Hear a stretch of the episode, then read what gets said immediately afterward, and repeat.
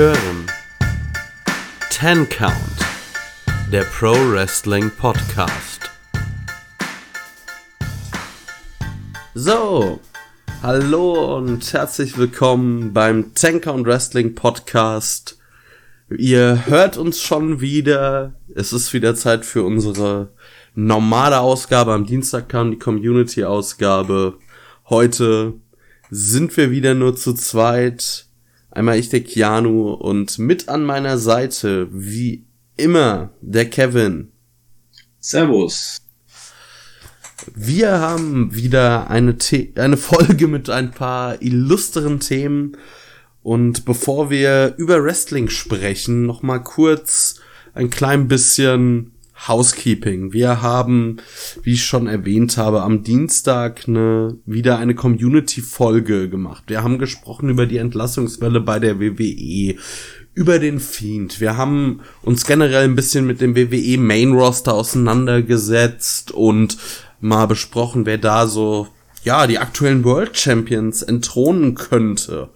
Und außerdem haben wir noch einen kleinen Ausblick auf Impact Rebellion gewagt was ja am Sonntag stattfindet, beziehungsweise da haben wir vor allem über, oder eigentlich nur über Kenny Omega und Rich Swan gesprochen.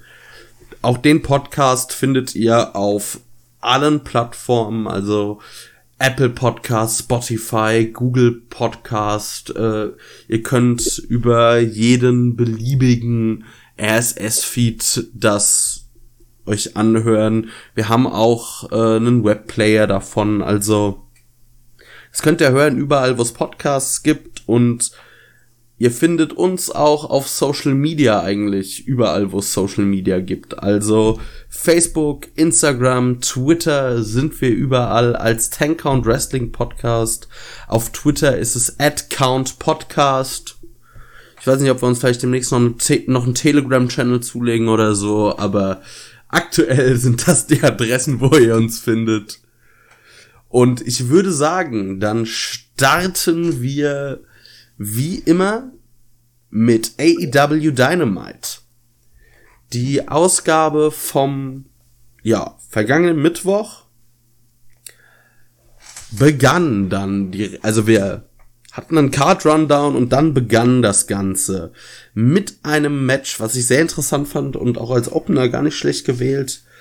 Ricky Starks gegen den Hangman Adam Page. Wir hatten, ja, wir haben da direkt mal zwei junge Wrestler, die durchaus die Zukunft, die man als mit die Zukunft von AEW bezeichnen könnte. Und ich finde, das ist auch was, was sich generell durch diese Episode durchgesetzt hat. Wir hatten ein spannendes Match. Wir hatten einige gute Spots, interessante Sequenzen und äh, einen kleinen Schockmoment. Kevin, wie hat dir denn das Match gefallen? Also mir hat das Match sehr, sehr gut gefallen. Ähm, ich muss auch ehrlich sagen, dass ich nicht damit gerechnet hätte, dass es mir am Ende so gut gefällt. Bin zwar mh, mm, inzwischen ein großer Fan vom Hangman geworden, das war auch mal anders. Ähm, und Ricky Starks finde ich auch durchaus interessant aber Starks wurde mir persönlich in der letzten Fehde gegen Darby und Sting so viel zu schwach dargestellt, dass ich vor dem Match mir eigentlich gesagt habe, ja wow, da steckt er direkt die nächste große Niederlage ein. Ähm, aber ich muss sagen, auch wenn das Match gar nicht so wahnsinnig lange war, es hätte, das war wirklich ein Match, wo ich mir gedacht habe, dem Match hättet ihr ruhig auch drei, vier Minuten mehr Zeit geben können. Das äh, Match habe ich durchaus äh, genossen. Habe ich mir wirklich nach dem Match gedacht, okay, so wie ich es mir vorgestellt habe, war es dann am Ende nicht. Starks hat es auf keinen Fall geschwächt. Man hat ihn sogar tatsächlich eher ein bisschen protected, dadurch, dass der Hangman am Ende durch einen, äh, einen Grounded Leg Trap Reverse Chinlock gewinnt, wo er quasi den, ähm, ja, das angeschlagene Bein, das äh, Ricky Starks während dem gesamten Match gesellt hat, ähm, ja, eingehakt hat. Und dann hat Starks am Ende keine andere Wahl mehr gehabt, äh, als aufzugeben. War, war eine super Story, die das Match erzählt hat. Ähm, ich kann mich da wirklich überhaupt nicht beschweren. Äh, waren 1A-Opener. Ähm, wirklich gerne mehr davon und auch gerne mehr Ricky Starks. Eine Sache, die mich bei Starks aber noch immer ein bisschen stört, ist sein, äh, sein Theme-Song, weil ich finde, jemand wie Ricky Starks, der so charismatisch ist, der braucht einen, der braucht einen Theme-Song, der einfach einen wahnsinnigen Wiedererkennungswert hat, weil sowas kann einen auch zum Star machen und das fehlt bei ihm meiner Meinung nach aktuell noch ein bisschen. Aber ansonsten alles, wo er selber was für kann, das ist auch wirklich Gold. Ja, also gerade das Selling des Knöchels oder des Beins, was du ja schon angesprochen hast, das war wirklich großartig. Ich habe mich während des Matches auch teilweise wirklich gefragt, so ist das jetzt real oder also hat er sich wirklich da irgendwie wehgetan oder ist es ein Work? Das war genial. Das hat er dann auch äh, in der ja gesamten Show gesellt. Also man hat ihn später noch mal gesehen. Auch da hat er den Knöchel noch gesellt. Dafür ähm, gibt's von mir ganz viel Lob, weil ich finde, es gibt nichts Schlimmeres, als wenn dir jemand zum Beispiel in einem Match die ganze Zeit irgendwie sein zerstörtes Knie sellt und sobald das Match abge also sobald das Match vorbei ist und die Glocke geläutet hat, kann er auf einmal einbeinig auf diesem Bein rumspringen. Aber was wirklich, also ich habe auch nur Lob für dieses Match über. Du hast gesehen, du hast zwei junge Wrestler, die aber einfach ihr Handwerk extrem gut verstehen, die einen guten, einen interessanten Opener hingelegt haben und ja, bei einem Spot ist mir aber trotzdem mal kurzes Herz stehen geblieben, weil ich gedacht habe, oh fuck.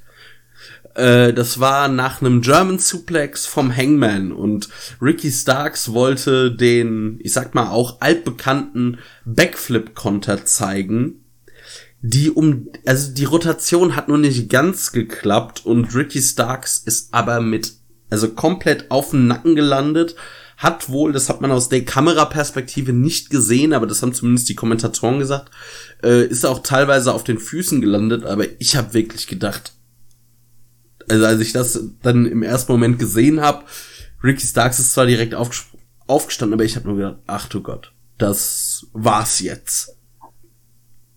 Ja, das war auch ein kleiner Schocker in dem Match. Also ich, ich war dann relativ schnell wieder beruhigt, als er stand und das Match dann auch eigentlich ohne große Probleme weiterführen konnte oder eigentlich komplett ohne Probleme kann man sagen. Ähm, aber es hat schon, äh, schon dafür gesorgt, dass ich mir ein bisschen Sorgen gemacht habe. Ja, auf jeden Fall. Also bei so einem Moment hat man immer, glaube ich, so die Befürchtung, okay, wir können ihn jetzt einfach von der Ringmatte kratzen. Äh, weil da kann verdammt viel schief gehen. Ich weiß nicht, ob die Landung äh, vielleicht im Ansatz auch so gewollt war, dass er tatsächlich so ein bisschen, ja, das schlimmer aussehen lässt, als er wollte. Wenn nicht, hatte das auch, hat er sehr gut improvisiert, weil er dann noch so ein, ja, dreckiges Grinsen hatte, so nach Motto, habe ich euch mal alle kurz erschreckt. Aber ich bin froh, dass da nichts passiert ist, weil, äh, ja, an Ricky Starks werden wir, denke ich, noch viel Freude haben und das wäre jetzt auch so, ich will, dass sich niemand verletzt. Nicht mal, dass man mich da falsch versteht, aber das wäre natürlich eine doppelte Katastrophe. Aber dem war nicht so. Der Hangman hat gewonnen, was ich auch richtig und wichtig fand. Man macht es beim Hangman, finde ich, aktuell gut. Er fühlt sich von Woche zu Woche fast so ein bisschen größer an, aber es ist jetzt auch nicht so, dass man sagen muss, oh, der muss jetzt direkt irgendwie ins äh, in Titelgeschehen gebracht werden. Der ist da ganz gut aufgehoben. Und ja, ich fand's, also ich muss noch erwähnen, ich habe eine Lariat gekauft, weil das sah so ein bisschen aus wie eine, ich sag mal, Buckshot Lariat, ohne äh, vorher übers Ringseil zu flippen. Da war ich, hab ich gedacht, okay, das war's jetzt. Und äh, ich fand's auch mal interessant, den Hangman mit einem Submission Finisher oder mit einem Submission Finish zu sehen, weil man es einfach nicht gewohnt ist. Ja, zu dem Finish muss ich sagen, für mich hat das Finish vor allem deswegen funktioniert, weil Starks sein Bein so gut gesellt hat. Also ich möchte, wenn ich ehrlich bin, den Hangman in Zukunft nicht mit einem Submission Finisher sehen. Ich finde auch, dass er da breit genug aufgestellt ist im Moment. Also einmal mit dem Buckshot Lariat als äh, standardmäßigen Finisher und dann äh, das Dead Eye für die besonders harten und ernsten Matches. Ähm, Finde ich genau richtig. Ich brauche jetzt nicht noch einen dritten möglichen Finisher. Ähm, aber in diesem Match hat das super funktioniert. Nee, äh, brauche ich auch nicht. Aber ich find's auch cool, wenn mal ein Wrestler mit einem nicht eigentlich einem Move gewinnt, der nicht sein Finisher ist.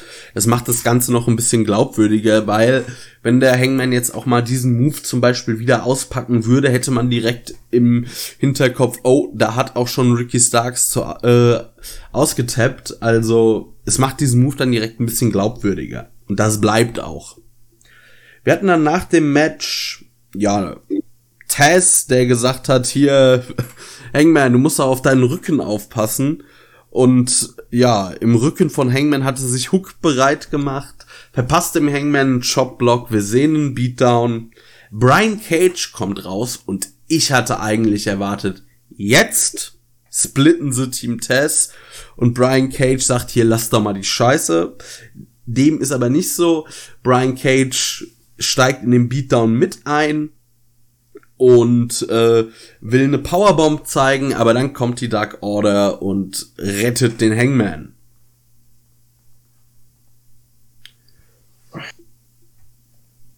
Ja. ähm, das Match an sich top. Was danach war, mit einem Wort, warum? Ich hab, also, ich habe ja, mir auch. Fädensalat aufgeschrieben mal wieder. Ja, ich, es trifft's halt einfach jede Woche aufs Neue super gut. Also gefühlt ist jeder in der Fehde mit jedem. Jetzt ist der Hangman in der Fehde mit Team Taz und äh, dadurch kommt noch die Dark Order in das Ganze mit rein und die Dark Order ist dann über drei Ecken in der Fehde mit äh, mit ich weiß es gar nicht mehr allem. Also die, also die, die haben wirklich gefühlt vier Fäden gleichzeitig am Laufen. Und es ist einfach nur noch anstrengend hinterherzukommen, wirklich. Also lass das einfach weg. Äh, nach dem Match wurde, oder nach diesem Angriff wurde dann ja auch später bekannt gegeben, dass der Hangman nächste Woche gegen, äh, gegen Brian Cage antreten wird das Match hätte man problemlos auch ohne einen Beatdown oder, oder irgendeinen Save der Dark Order bringen können. Überhaupt kein Problem. Es muss nicht immer alles unfassbar persönlich sein. Ne? Also das hätte einfach, das hätte man einfacher lösen können. So hat's mir ein bisschen Kopfschmerzen bereitet, wenn ich ehrlich bin. Ähm, wenigstens sah der Hangman dann auch noch dabei relativ stark aus, da es erst so aussah, als könnte er sich gegen Hook und Ricky Starks noch verteidigen. Erst als Brian Cage dazu kam, wurde es halt einer zu viel.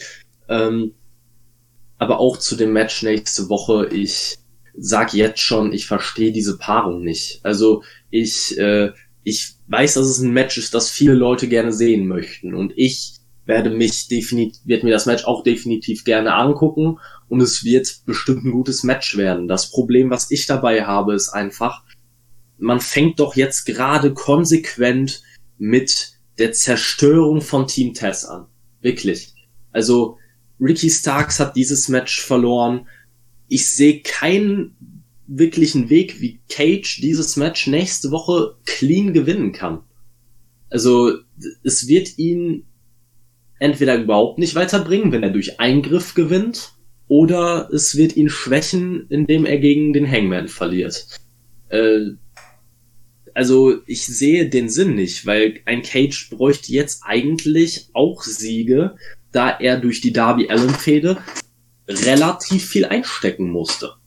Ja, das sehe ich genauso und ich finde, also klar, Brian Cage hat immer was Bedrohliches. Es ist auf jeden Fall sowas so, oh, das wird äh, hart für den Hangman, aber wie du schon sagtest, der Hangman muss das eigentlich gewinnen. Man hat jetzt schon in den letzten Wochen sehr viel Matches und Siege in den Aufbau vom Hangman gesteckt und es würde überhaupt keinen Sinn ergeben, wenn man jetzt sagt, ja, nee, das muss Brian Cage gewinnen. Ich habe nicht Christian Cage gesagt, sei stolz auf mich.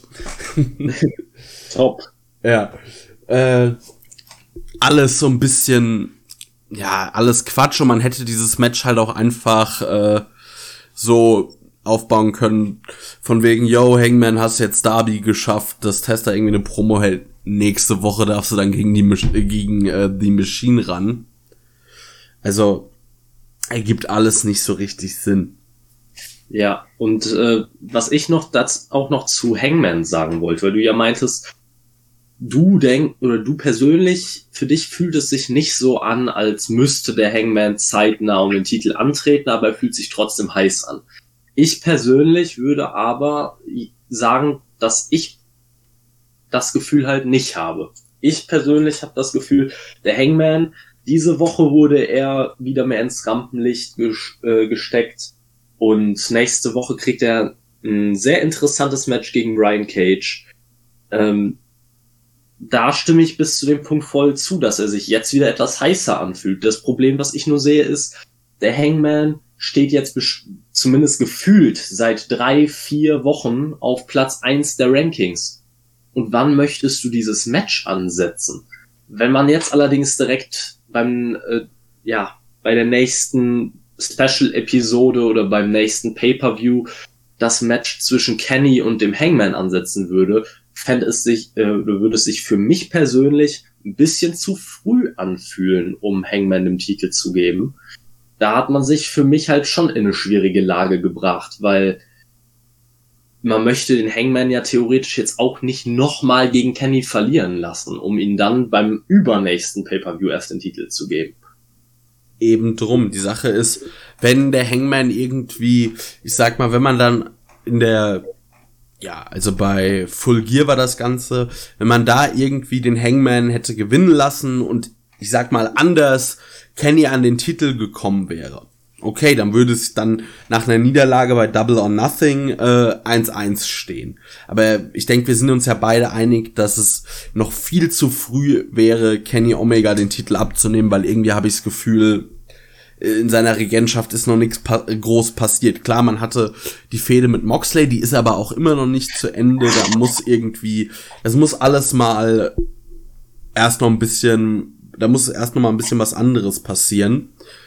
Und ja, deshalb, also man kann den Hangman nicht oder er sollte den Hangman jetzt noch nicht gegen Kenny stellen. Das sollte man, wenn ordentlich aufbauen und äh, ja ich weiß nicht, was man, also man braucht für den Hangman jetzt irgendwie mal ein Programm, aber Team Tess ist ja dann auch schon nächste Woche abgefrühstückt.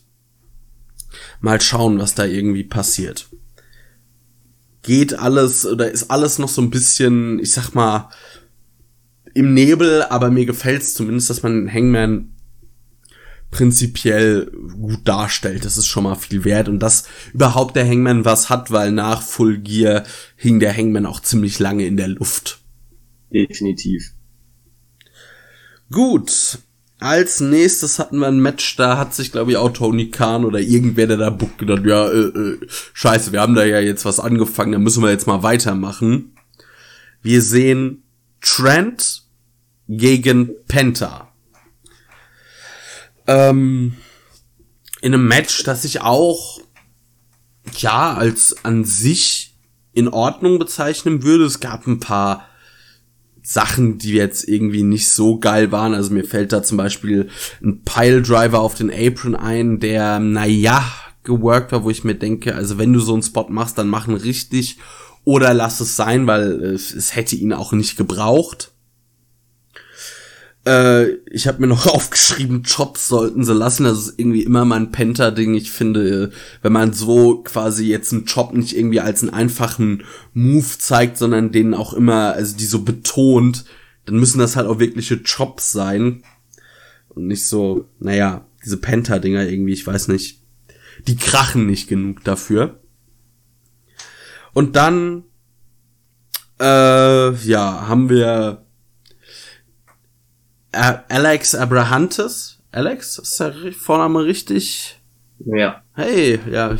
Ähm, und der hält ja eine Promo und beleidigt irgendwie Trent und Sue, also die Mutter von Trent und Trent in ordentlicher Face Badass Manier will äh, sich Abrahantes schnappen, Orange Cassidy will auch äh, Abrahantes irgendwas, irgendeine Aktion verpassen, aber Penta verpasst erst äh, ja Orange Cassidy einen Superkick und dann gibt es im Rücken des Ringrichters einen Schlag mit Mikrofon von Alex Abrahantes und den Package Pile Driver von Penta und damit gewinnt er das Match. Prinzipiell keine schlechte Entscheidung, Penta das Ding gewinnen zu lassen, aber das war auch wieder so dieses, ja, der dumme Face und der schlaue Heel, das war mir irgendwie zu platt.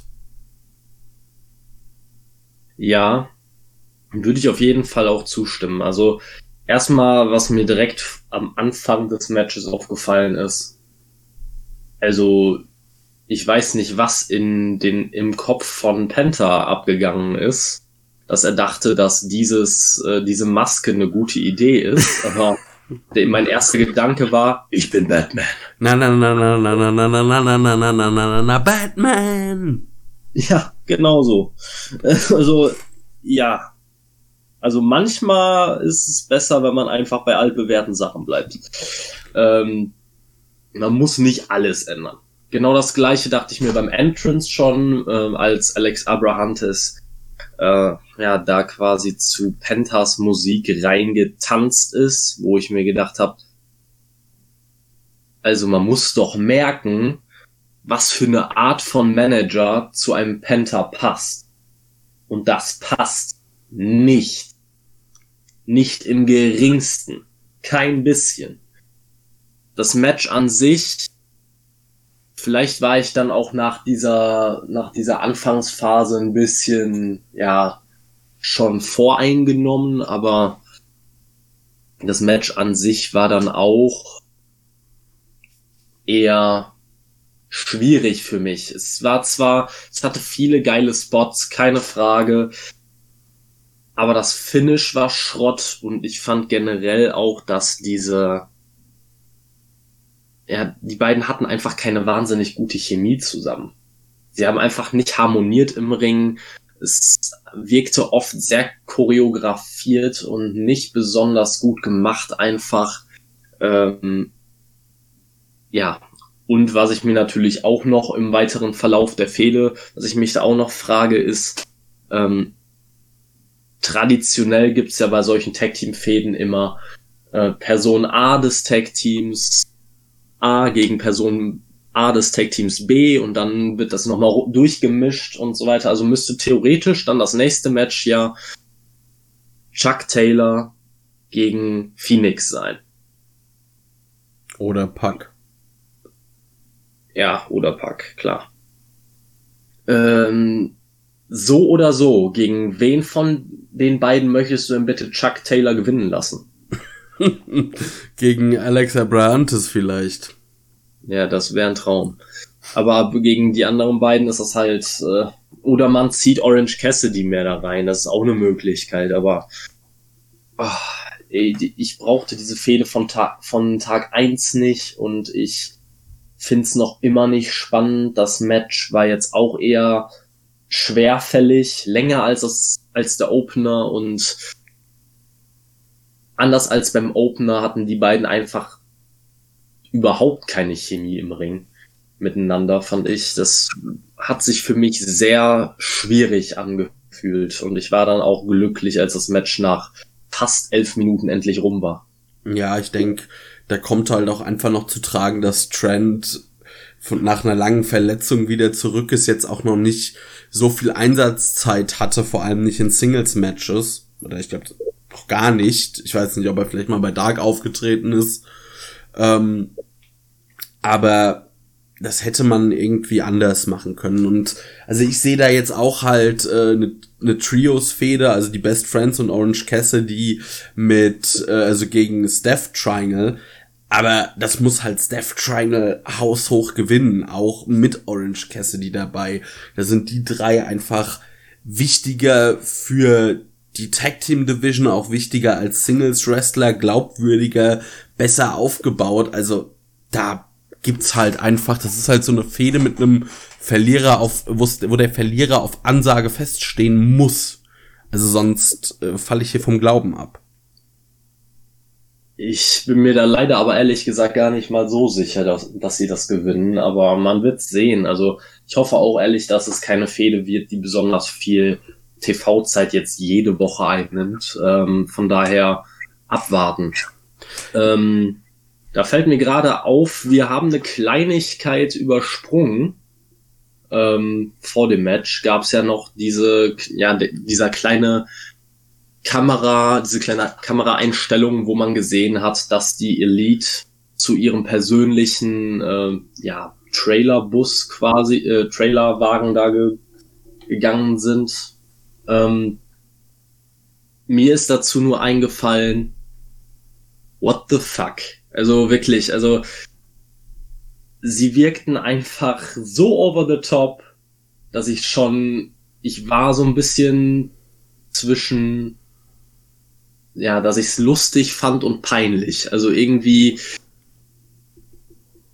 alleine, wie ich gesehen habe, wie sie angezogen waren. Also wirklich, ich glaube, Luke Gallows äh, hatte glaube ich, irgend so einen komischen Hut und hatte sich seinen Bart noch irgendwie mit so einer, mit so einer Klammer abgesteckt oder so und ich bin mir nicht sicher, wer von den beiden Young Bucks, aber einer von den beiden hatte, glaube ich, nur so eine richtig komische kurze Hose an, das und komische, komische Hüte oder was weiß ich. Es sah einfach richtig eigenartig aus.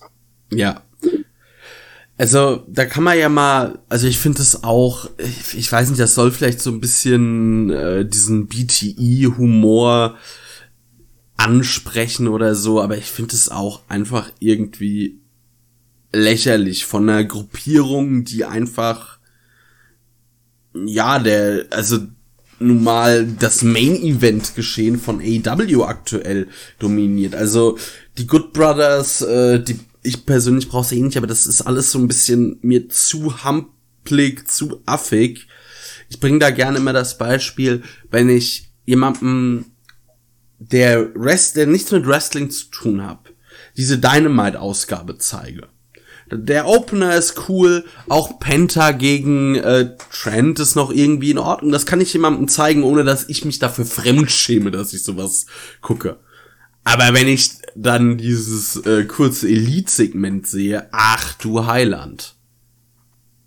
Ja, wobei ich auch sagen muss, äh, ich hätte mich, glaube ich, auch bei dem Penta gegen Trent Match geschämt, wenn äh, dann der tanzende Alex Abrahantes mitten im Match das Mikro ergreift und Trents Mutter beleidigt wie so ein Fünfjähriger. Äh, ja, aber es ist noch schlimmer. Ja, ich denke, da kommen wir, also zur Elite kommen wir auch gleich noch mal. Ich würde, sagen wir mal, weiter. Oder hast du jetzt ja. noch? Nee, nee, können wir ruhig weitermachen. Gut. Und zwar hatten wir ein Interview, ein Sit-Down-Interview vom äh, Pinnacle. Mal nicht mit Tony Schiavone. JR hat sich dazu mit den hingesetzt. Und was mir da komplett im Gedächtnis geblieben ist, war der Teil, als Wardlow gesprochen hat. Weil man irgendwie noch, also zumindest ich mich nicht an eine wirkliche Wardlow-Promo erinnern konnte, aber mir nur gedacht habe, warum spricht der nicht mehr? Der ist, also ich weiß nicht, ob das auch im Ring und live so gut wäre, aber in diesem Segment war seine Promo echt gut, weil er hat halt zu JR gemeint, du hast hier die Promo von Chris Jericho als The Immortal Promo bezeichnet. Aber der gute Chris Jericho hat sich ganz schön verhaspelt und hatte ganz schön Schiss, als er meinen Namen geäußert hat. Das fand ich schon sehr geil. Und MJF hat dann noch so, ja, ne, hat eine Promo gehalten, auch an den Inner Circle gerichtet und natürlich am Ende wird äh, The Pinnacle on top sein. Was mir noch einfach aufgefallen ist, Sean Spears sitzt auch da einfach wirklich wieder dabei, wie bestellt und nicht abgeholt. Der ist halt, glaube ich, echt nur in diesem Stable, damit man fünf gegen fünf äh, in der Circle gegen Pinnacle machen kann. Ja. Ja. oh, Ja, ähm, zu Sean Spears können wir uns, glaube ich, jetzt jede Woche äußern. Also man hat ja von Tag eins gemerkt, dass er da nicht reinpasst. Und auch hier in dem Moment war es wieder so, was man sich gedacht hat.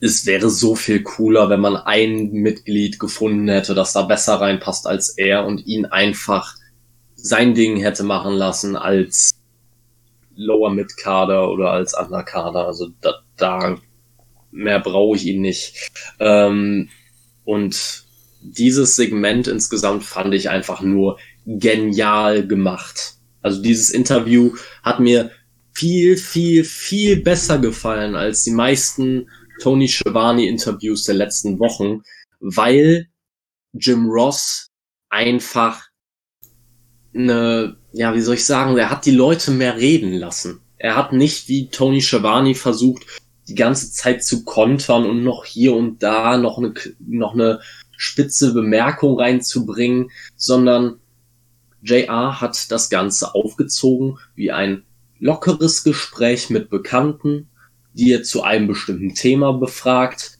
und hat, sie hat die Leute einfach mal reden lassen. Es war perfekt. Und auch, dass er Wardlow direkt zu Beginn oder dass sie Wardlow direkt zu Beginn haben reden lassen, war eine super Abwechslung, weil man es einfach bei AEW nicht so häufig gesehen hat. Ich habe mir extra aus seiner Indie-Zeit noch einige äh, Sachen angeguckt, wo er auch schon Promos gehalten hat. Daher wusste ich, dass Wardlow am Mikrofon absolut zu gebrauchen ist. Mit Sicherheit nicht genial, aber gut. Und deswegen fand ich das hier echt gut gemacht einfach. Und man muss ja auch wirklich sagen, ich hatte noch die Jericho Promo der Vorwoche im Kopf und es war etwas da, es war etwas dran, was Wardlow gesagt hat. Also der Teil der Jericho Promo über Wardlow war der mit Abstand schwächste und unbegründetste, wo man sich gedacht hat, Jericho erfindet doch jetzt gerade einfach nur irgendwas, damit er gegen jedes Pinnacle-Mitglied irgendwas Negatives sagen kann. Also eigentlich gab es keine Angriffsfläche gegenüber Wardlow. Ähm, ja, und das hat er hier einfach nochmal super auf den Punkt gebracht. Und er brauchte auch gar nicht mehr viel dazu sagen, um Jericho da ein bisschen zu exposen.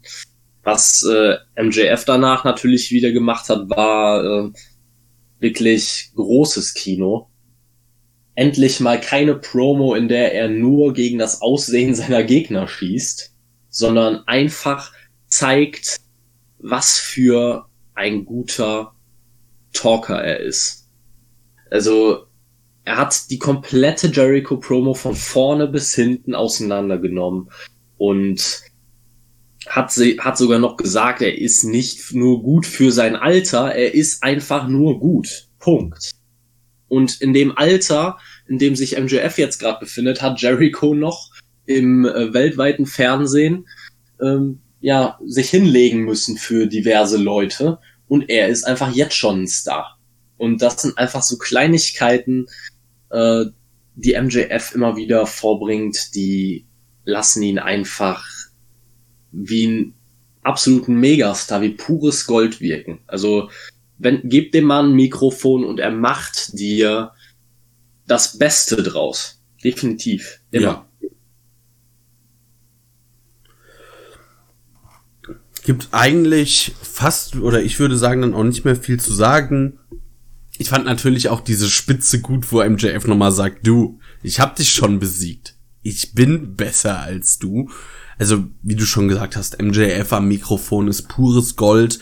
Ich war halt positiv von Wardlow überrascht, weil ich aus seiner Indie-Zeit nichts kannte. Aber ja, es gibt auch gegen den Typen einfach nicht viel Angriffsfläche. Der ist groß, der ist stark, der ist athletisch, ist auch kann jetzt auch noch äh, ganz gute Promos halten. Was willst du da sagen? Naja, und äh, zu MJF fällt mir dazu auch noch eine Kleinigkeit ein. In der Promo hat er ja unter anderem auch gesagt, dass es eine typische Jericho-Masche ist, gegen Leute anzutreten, die ohnehin schon over sind und dann zu behaupten, dass sie nur over sind, weil sie ja gegen ihn antreten. Und er hat als Beispiel dann Leute wie Kenny Omega, Cody Rhodes, Orange Cassidy und sich selbst aufgezählt. Und ich fand, das war einfach, wenn man so drüber nachdenkt, sind das immer so typische Jericho-Argumente, die er hervorbringt, wenn er in irgendeiner Fehde sich befindet. Er möchte dadurch einfach nochmal deutlich machen, dass er ja viel größer ist als sein Gegner und sein Gegner ihn braucht, um relevant zu sein. Dabei waren diese Leute halt faktisch alle schon relevant, bevor sie gegen Jericho angetreten sind. Orange Cassidy vielleicht ein bisschen abgeschwächter, aber auch der war sehr, sehr over zu ja. dem Zeitpunkt. Auf jeden Fall. So, als nächstes kommen wir zu unserer beiden Lieblingswrestlerin. Hikaru Shida gegen Tai Conti. Äh, wir hatten so ein kurzes Video-Package. Da ist mir, da fällt mir nur dazu ein, selbst in einem Video-Package ist, äh, sollte man Hikaru Shida nicht ans Mikrofon lassen und keine Promos halten lassen.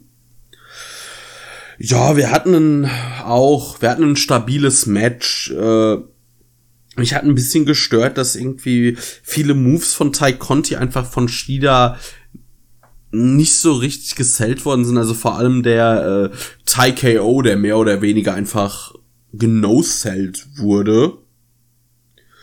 Äh, mir ist noch halt auf, also ja, am Ende gewinnt äh, Hikaru Shida das. Ich habe mein, kann jetzt noch meine üblichen Hikaru Shida äh, Kritik anbringen, dass ich halt einfach finde, dass diese Frau niemanden der nicht mindestens, also sie kann niemanden besser aussehen lassen, als er eigentlich ist.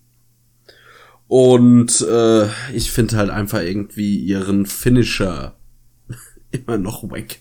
Also vor allem auch immer wieder dieser Falcon Arrow, der einfach komplett keinen Impact hat und dann einem als, äh, ich sag mal, wirklich effektiver und zerstörerischer Move verkauft werden soll, da kriege ich immer ein bisschen, kriege ich immer ein bisschen Fußpilz von.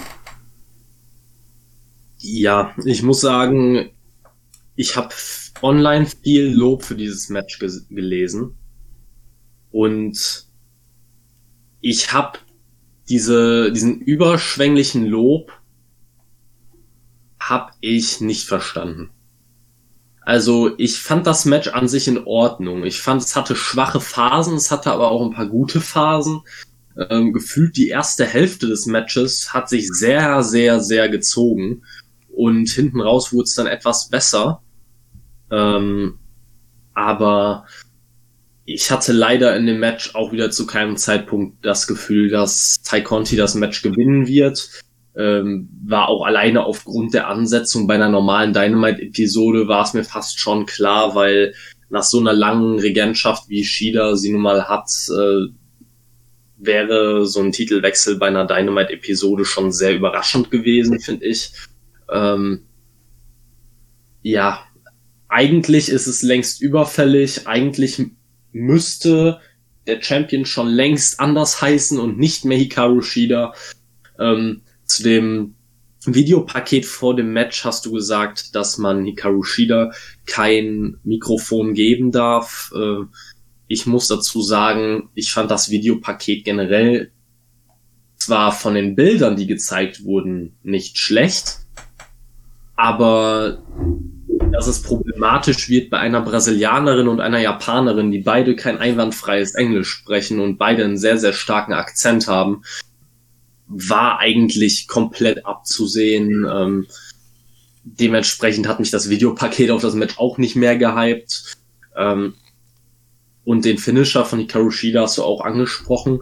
Ähm, ich habe da einfach das große Problem damit, dass wirklich ihr Moveset zu zwei Dritteln aus Knee Strikes besteht und ihr Finisher ist im Prinzip ein Corkscrew Knee Strike. Also ähm, ich weiß ja nicht, aber für mich ist da einfach ist das einfach nicht besonders genug. Es sticht nicht heraus und deswegen hat dieser Finisher für mich einfach nicht wirklich was Besonderes. Also ja, also, ja, da haben wir eigentlich schon alles zusammengefasst, denke ich. Ich kann das Lob für Hikaru Shida auch nicht verstehen. Also ich kenne einige Leute, wir haben ja auch schon in einer anderen Folge nochmal da detaillierter drüber gesprochen, die Hikaru Shida als das Ace der Division bezeichnen und ich sehe das einfach nicht. Aber naja. Nach dem Match kam dann jemand raus, den ich gerne als Champion hätte, Britt Baker Und die lässt das Ranking einblenden und man sieht nur auf einmal macht's bumm und sie steht auf der Nummer eins. Und sie sagt gar nichts, sie macht eigentlich gar nichts, sie steht da nur, grinst dreckig, Hikaru Shida wirft ihren Kendo-Stick nach ihr und Britt Baker zieht wieder ab und hat eigentlich gefühlt mit dem ganzen Ding schon mehr Charisma als Hikaru Shida jemals irgendwie verkörpert hat oder gezeigt hat. Und ich kann nur sagen, ich hoffe einfach, dass Britt Baker sich den Titel höchstwahrscheinlich dann bei Double or Nothing einfach holt. Äh, ja, hoffe ich auch. Aber ich muss jetzt wirklich sagen, nachdem das sich jetzt einfach wirklich gehäuft hat, AEW hat wirklich kein gutes Händchen für Post-Match-Angles. Also das ist wirklich wieder ganz, ganz eigenartig gewesen. Britt Baker kommt auf die Stage, äh, es wird, die Rankings werden eingeblendet, sie stellt, stellt sich da mit dem Rücken zum Ring hin, guckt den Titantron an, sie, dann steht sie da als Nummer eins Herausforderin, sie grinst einmal kurz und geht wieder. Also da ist jeder normale Stare-Down effektiver und sagt eigentlich alles aus, was man wissen muss. Man muss den Leuten dann nicht noch wie, wie Vollidioten vor Augen führen. Ach, übrigens, sie ist die Nächste, damit, falls ihr es noch nicht verstanden habt. Ne, das ist äh, nicht gut gemacht gewesen, fand ich. Und was ich auch die letzten Wochen immer wieder kritisiert habe, ey, merkt ihr es nicht? Also, jetzt mal im Ernst, die Leute werden nicht verstehen, warum Britt Baker jetzt Number One Contender ist. Sie, zu dem Zeitpunkt, als sie dieses, dieses, diesen Match of the Year Contender gegen Thunder Rosa hatte, war sie, glaube ich, gerade mal in den Rankings auf Platz vier oder fünf und sie hat seitdem, glaube ich, kein einziges Match mehr bei Dynamite bestritten und Nein. ist jetzt auf Platz eins. Ja. Also, das kannst du niemandem mehr erklären. Das ist das Problem. Niemand, es guckt kaum jemand zwei Stunden oder was weiß ich wie viele Stunden Dark oder Dark Elevation jede Woche. Du kannst den Leuten nicht erklären, warum die Leute auf plötzlich auf Platz eins sind oder plötzlich oder generell einfach plötzlich in den Rankings auftauchen, wenn vollkommen andere Leute bei Dynamite die wichtigen Matches bestreiten. Ja, das stimmt. Aber gerade dahingehend fand ich es dann ganz cool, dass, also weil ich habe das eher so aufgefasst, dass Britt Baker, die in den letzten Wochen auch immer gegen die Rankings geschossen hat, dann einfach so damit ein bisschen gespielt hat. So kam das äh, für mich rüber. Aber ja, du kannst halt niemandem dieses, Rank dieses Ranking-System, einem wirklichen Casual, kannst du das nicht erklären. Also, und es ist auch einfach schwachsinnig, dass irgendwelche Dark Squash Matches gegen wirklich irgendwelche Jobber dann genauso am Ende gewertet wird wie, wie ein Sieg bei Dynamite in einem kompetitiven Match. Ja, mein, mein Problem ist halt wirklich einfach, dass diese Siege ja inzwischen, also man muss ja wirklich sagen, sie werden nicht eins zu eins so gewertet, weil ich glaube beispielsweise ein Will Hobbs oder sowas, ich habe die Rankings nicht mehr genau im Kopf gehabt, hatte ja sehr, sehr viele Siege, aber halt sehr, sehr viele bei Dark und war deswegen nicht so weit oben, wie er es gewesen wäre, wenn er die gleiche Anzahl an Siegen bei Dynamite gehabt hätte. Aber da, mein Problem ist halt einfach schlicht und ergreifend, dass du diese Siege bei Dark eigentlich gar nicht zählen kannst. Nicht auch nur ein bisschen, sondern einfach gar nicht. Es sind unterm Strich Dark-Matches einfach. Nicht mehr und nicht weniger. Deswegen heißt die Show so. Du kannst nicht Dark-Matches, äh, die sich wirklich nur Leute, die wirklich viel, viel Zeit und Muße haben, sich das jede Woche anzugucken. Äh, die, das sind die einzigen Leute, die wissen, dass diese Siege passiert sind, dass die, dass diese Siege wirklich gab. Ja. Du kannst es einfach nicht zählen. Das ist ein Problem einfach. Äh, ich, ich weiß nicht, wie, wie man da einen Ausweg finden will, außer dass man vielleicht irgendwann mal wirklich die Rankings am besten komplett wieder abschafft, weil es einfach ein, ja, ein Experiment ist, das unterm Strich gescheitert ist. Ja, das äh, vielleicht das man kann sie ja einfach, man kann sie auf der Website lassen, aber einfach in den Storylines nach und nach nicht mehr erwähnen. Das wäre denke ich das Beste oder man muss da halt wirklich was äh, reformieren, dass man sagt, okay, wir ma wir machen das, aber halt nur noch Dynamite zählt, weil das wäre dann auch, dann könnte man da wieder sich überlegen, das zu machen. Ja gut, das äh, wäre natürlich eine Möglichkeit, aber weil du kannst auch nicht dem Casual erzählen, weil das ist ja generell so nicht nur Dark Matches werden anders gewichtet, sondern auch generell hat jedes Match kann so seinen eigenen äh, ich nenne es mal eine Gewichtung bekommen. Also wenn jetzt ich sag mal irgendwer jemand bedeutenderen besiegt, gibt das mehr Punkte.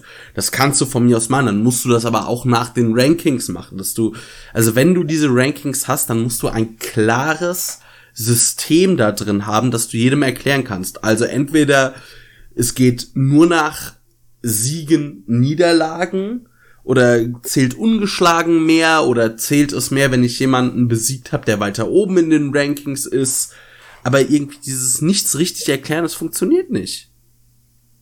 Ja, das Problem ist ja einfach, du sagst jetzt die ganze Zeit, dass man es den Casuals nicht erklären kann.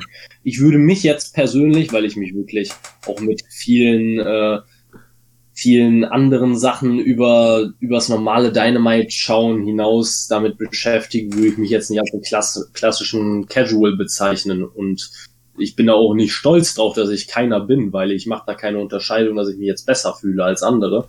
Aber hier so Dirt Sheet Sachen und so weiter, man kriegt's halt mit. Ne?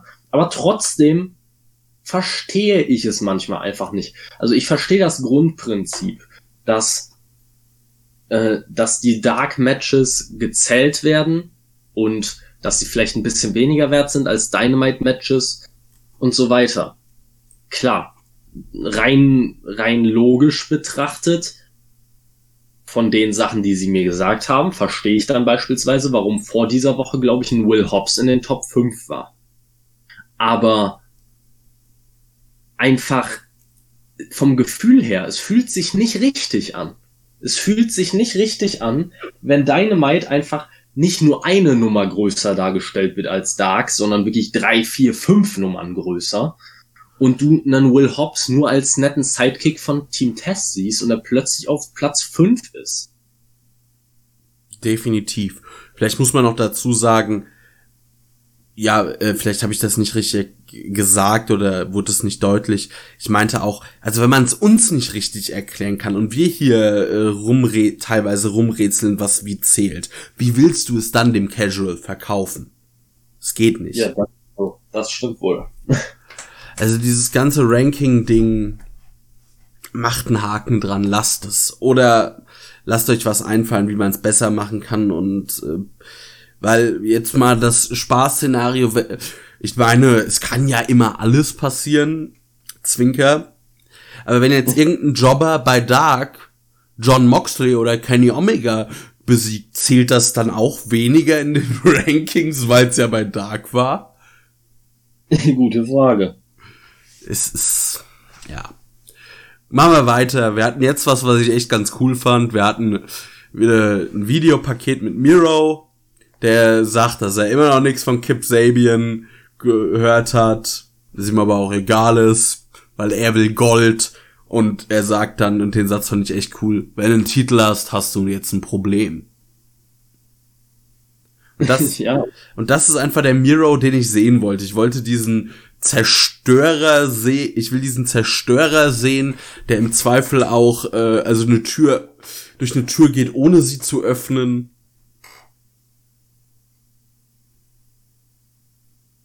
Das ist, finde ich, einfach dann ideal. Kevin, dein Take? Ich sehe das ganz ähnlich. Also ich sehe, ich habe jetzt schon viele Leute wieder gehört, die am Rätseln sind, ob es direkt um den World Title gehen sollte oder gegen um den TNT Title.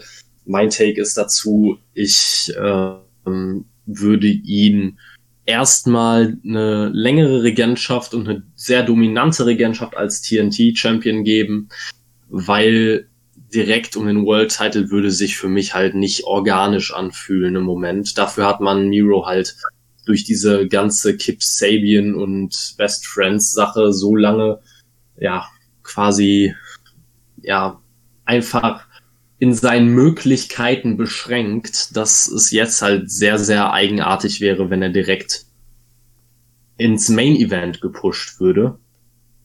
Aber ansonsten fand ich es auch endlich gut, dass mal dieser, dieses Monster, das definitiv in Miro steckt, einfach mal rauskommen darf. Leider erwähnt er aber auch jedes Mal wieder aufs neue Kip Sabian in seiner Promo, weshalb ich halt ein bisschen Sorge habe, weil ich glaube, Kip Sabian ist ja nächste Woche ähm, mit am Ring bei einem Match von Penelope Ford. Ähm, ich möchte nicht, dass Miro dann da eingreift und Kip Sabian zerstört, damit es danach wieder eine Wochen bis monatelange Fehde zwischen den beiden gibt. Hakt es ab, lasst ihn von mir aus einmal Kip Sabian vermöbeln, aber ich möchte keine Fehde zwischen den beiden haben. Nee, also so eine Feder auf keinen Fall, weil wie soll denn die Feder aussehen? Miro haut so lange auf Kipp, bis äh, du ihn, keine Ahnung, äh, in, in Marmeladenglas packen kannst, weil nicht mehr mehr von ihm übrig ist oder was. Einfach ein Match, Miro faltet ihn zusammen, gewinnt das Ding und damit ist das Thema beendet und man schreibt Kip Sabian dann für die Effektivität mal zwei, drei Wochen aus den Shows oder lässt ihn halt irgendwie im Rollstuhl ankommen. ja, wäre eine Möglichkeit. Ja. Jetzt hatten wir als nächstes das obligatorische Tony Schiavone Interview. Das musste sein. Ja. Mit dem Inner Circle. Und da muss ich einfach nur sagen, da gefällt mir einfach, äh, oder der Inner Circle gefällt mir, seitdem sie Face geturnt sind, doch sehr viel besser wieder, weil das Ganze ist weniger Comedy-mäßig. Es würde natürlich auch nicht in dieser Fehde passen, sondern du hast halt irgendwie einfach, ja, ein cooles Stable. Und Jericho bringt erstmal das Blood and Guts Match over. Er sagt, dass das brutalste wird, was je auf äh, TNT ausgestrahlt wird. Also die Erwartungen werden schon mal hochgeschraubt, aber gut, ich glaube, dass die Erwartungen werden auch hoch, ohne dass äh, Jericho da irgendwas sagt, weil, naja, das ganze Ding ist jetzt seit über einem Jahr in der Schublade und man wartet drauf. Äh, Jake Hager hat eine Promo hat da eine Promo gehalten, das sollte er lassen. Er sollte einfach, er sollte einfach im Ring stehen und böse gucken, weil es ist ähnlich zu Mike Tyson. Also gut, Mike Tyson, der wirkt dann irgendwie wie, äh, also der wirkt ganz harmlos und äh, Jake Hager wirkt einfach dumm. Also wirklich ja. dumm, dumm. Ja. Ähm, ich fand noch den klassischen Gag lustig, äh, wo Chris Jericho äh, fragt, äh, Sammy Guevara, wie heißt das und das auf Spanisch? ja. Ah. Also ich fand das ganze Segment cool. Ich bin auch einfach, also ich meine, Jericho ist halt einfach am Mic. Ja, da muss man nicht viel drüber sagen. Und ich habe immer mehr Bock auf diese Fehde. Ich frage mich nur wirklich so, kommt das Ganze mit Blood and Guts vielleicht sogar zu früh? Ich weiß es nicht genau. Ich bin da sehr gespannt drauf. Ich bin mir da auch noch nicht sicher, ob das nicht ein bisschen früh ist für das Ganze, aber es, ich freue mich trotzdem extrem auf dieses Match und ich bin sehr gespannt, wie man das umsetzen wird. Ähm, grundsätzlich zu dem Segment habe ich mir halt erstmal wirklich gedacht, okay, es sind fünf erwachsene Männer. Brauchen sie jetzt wirklich Tony Schiavone als Babysitter, weil sie kein Mikrofon halten können? Also, jetzt mal im Ernst, es ist doch einfach nur noch lästig. Es ist, es ist nur lästig.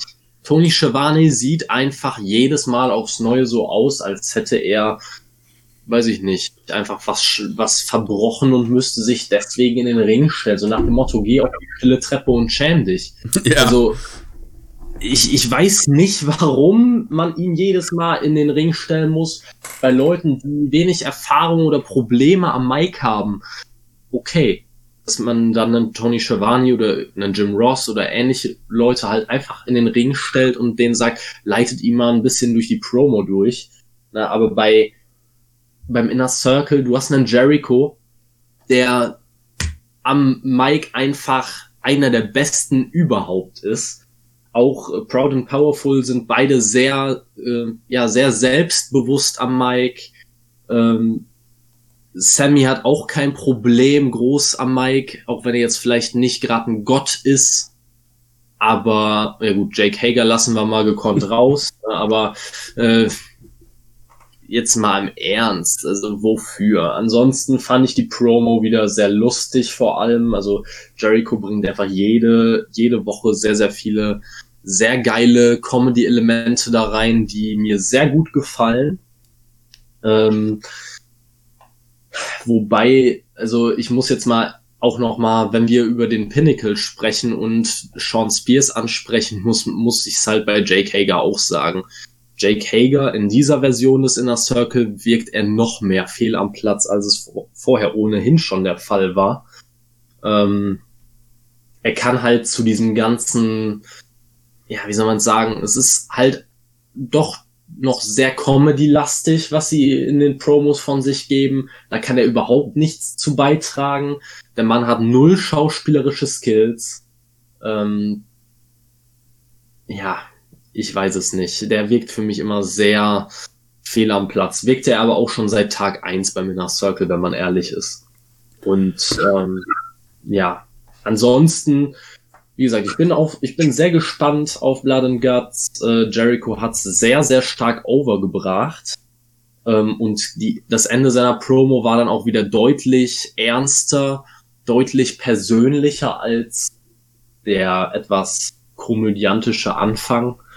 Ähm, ja, bei einer Jericho-Promo kannst du halt selten was falsch machen. Das Einzige, was ein bisschen für mich überhaupt nicht funktioniert hat, war dieses komische Lied, das Jericho angestimmt hat, äh, dass er über MJF singen wollte. Da habe ich mir dann gedacht, Chris kriegt die Kurve, weil sonst wird's jetzt gleich ultimativ cringe. Und er hat die Kurve noch bekommen, aber es war auf einem sehr schlechten Weg bis dahin. da gebe ich dir recht. Ja, Hager, das ist so, der sollte einfach nur mit starrer Miene da irgendwie stehen und ich weiß nicht, den, ich habe den halt auch seit 100 Jahren nicht mehr im Ring gesehen. Man müsste den vielleicht einfach auch mal ein bisschen als Zerstörer darstellen oder halt als irgendwie ein, das, was er ist, irgendwie ein Cage-Fighter oder MMA-Kämpfer, einfach, dass der da ähm, wirklich die einfach so die Geheimwaffe des Inner Circles ist so im Zweifel schicken wir halt Hager und der boxt euch zu Klump, auch wenn er äh, ja sonst ungefähr so interessant ist wie ein Stück Raufasertapete. Ja, das ist aber das ist halt eben das Problem, was ich da sehe. Wenn ich den Jake Hager angucke, ja, der Mann ist groß. Ja, der Mann ist ein guter Ringer. Ja, der Mann ist auch noch glaube ich, sogar unbesiegt, ne? Oder ja gut, was heißt unbesiegt? Der hat ja diesen einen No-Contest da durch diesen Tieftritt oder Tiefschlag oder wie auch immer ähm, bei Bellator, glaube ich. Aber der Mann ist null bedrohlich. Also wirklich, der, der strahlt nichts aus, aber wirklich gar nichts. Er ist verhältnismäßig groß im Vergleich zu an, zum restlichen AEW-Roster, was aber weniger daran liegt, dass er so ein wahnsinniger Riese ist, als dass das AEW-Roster im Schnitt einfach sehr klein ist. Und stellt man ihn im Ring gegen einen Wardlow, das haben wir schon mal gesehen, dann hatte Hager für mich überhaupt keine besondere Wirkung. Also da hatte, man hat Wardlow direkt angesehen, das ist ein Zerstörer, der Typ, das ist ein potenzieller Main-Eventer und Hager hat man einfach nur angesehen, warum er von der WWE entlassen wurde. Definitiv, also auch Wardlow kauft man viel mehr so dieses, ich sag mal, Bodyguard und äh, im Zweifel Zerstörer-Ding ab als Hager und das ist einfach, ja, das Problem. Ja. Man braucht ihn halt auch in dieser Feder einfach nur, um äquivalent zu Wardlow zu sein. Sonst hätte man ihn und Sean Spears da einfach rausschreiben können. Absolut. Was ich nur, was man allerdings nur sagen muss, beim Pinnacle, das ist jetzt halt ein Stable, das gerade neu generiert wurde. Dass man da vielleicht einen Spears reingeschmissen hat, um die Zahlen einfach auszugleichen, geschenkt. Aber der Inner Circle der besteht seit Anbeginn von Dynamite quasi und hat sich trotzdem in der Zusammensetzung nicht großartig geändert, beziehungsweise ist jetzt wieder zurück auf die äh, ursprüngliche Zusammensetzung. Und Hager war für mich relativ schnell auch erkennbar ein ziemlicher Fehlcast für diese Rolle. Ja. Definitiv. Man hätte genug Zeit gehabt, um das zu, um das nochmal anzupassen oder zu verändern. Ja, aber gefühlt meine letzte Erinnerung an Jake Hager irgendwie, außer mal so ein einzelnes Match, war noch das, äh, dieses Empty Arena Match gegen Moxley. Aber das war's dann auch. Ja. Und das ist ja das Problem. Also der Mann ist ja aber auch regelmäßig da eigentlich. Dass du keine Erinnerungen an ihn hast, das zeigt halt nur, wie austauschbar und wie ja irrelevant er eigentlich ist. Ja, und dass er kaum Matches worked. Ja gut, das auch.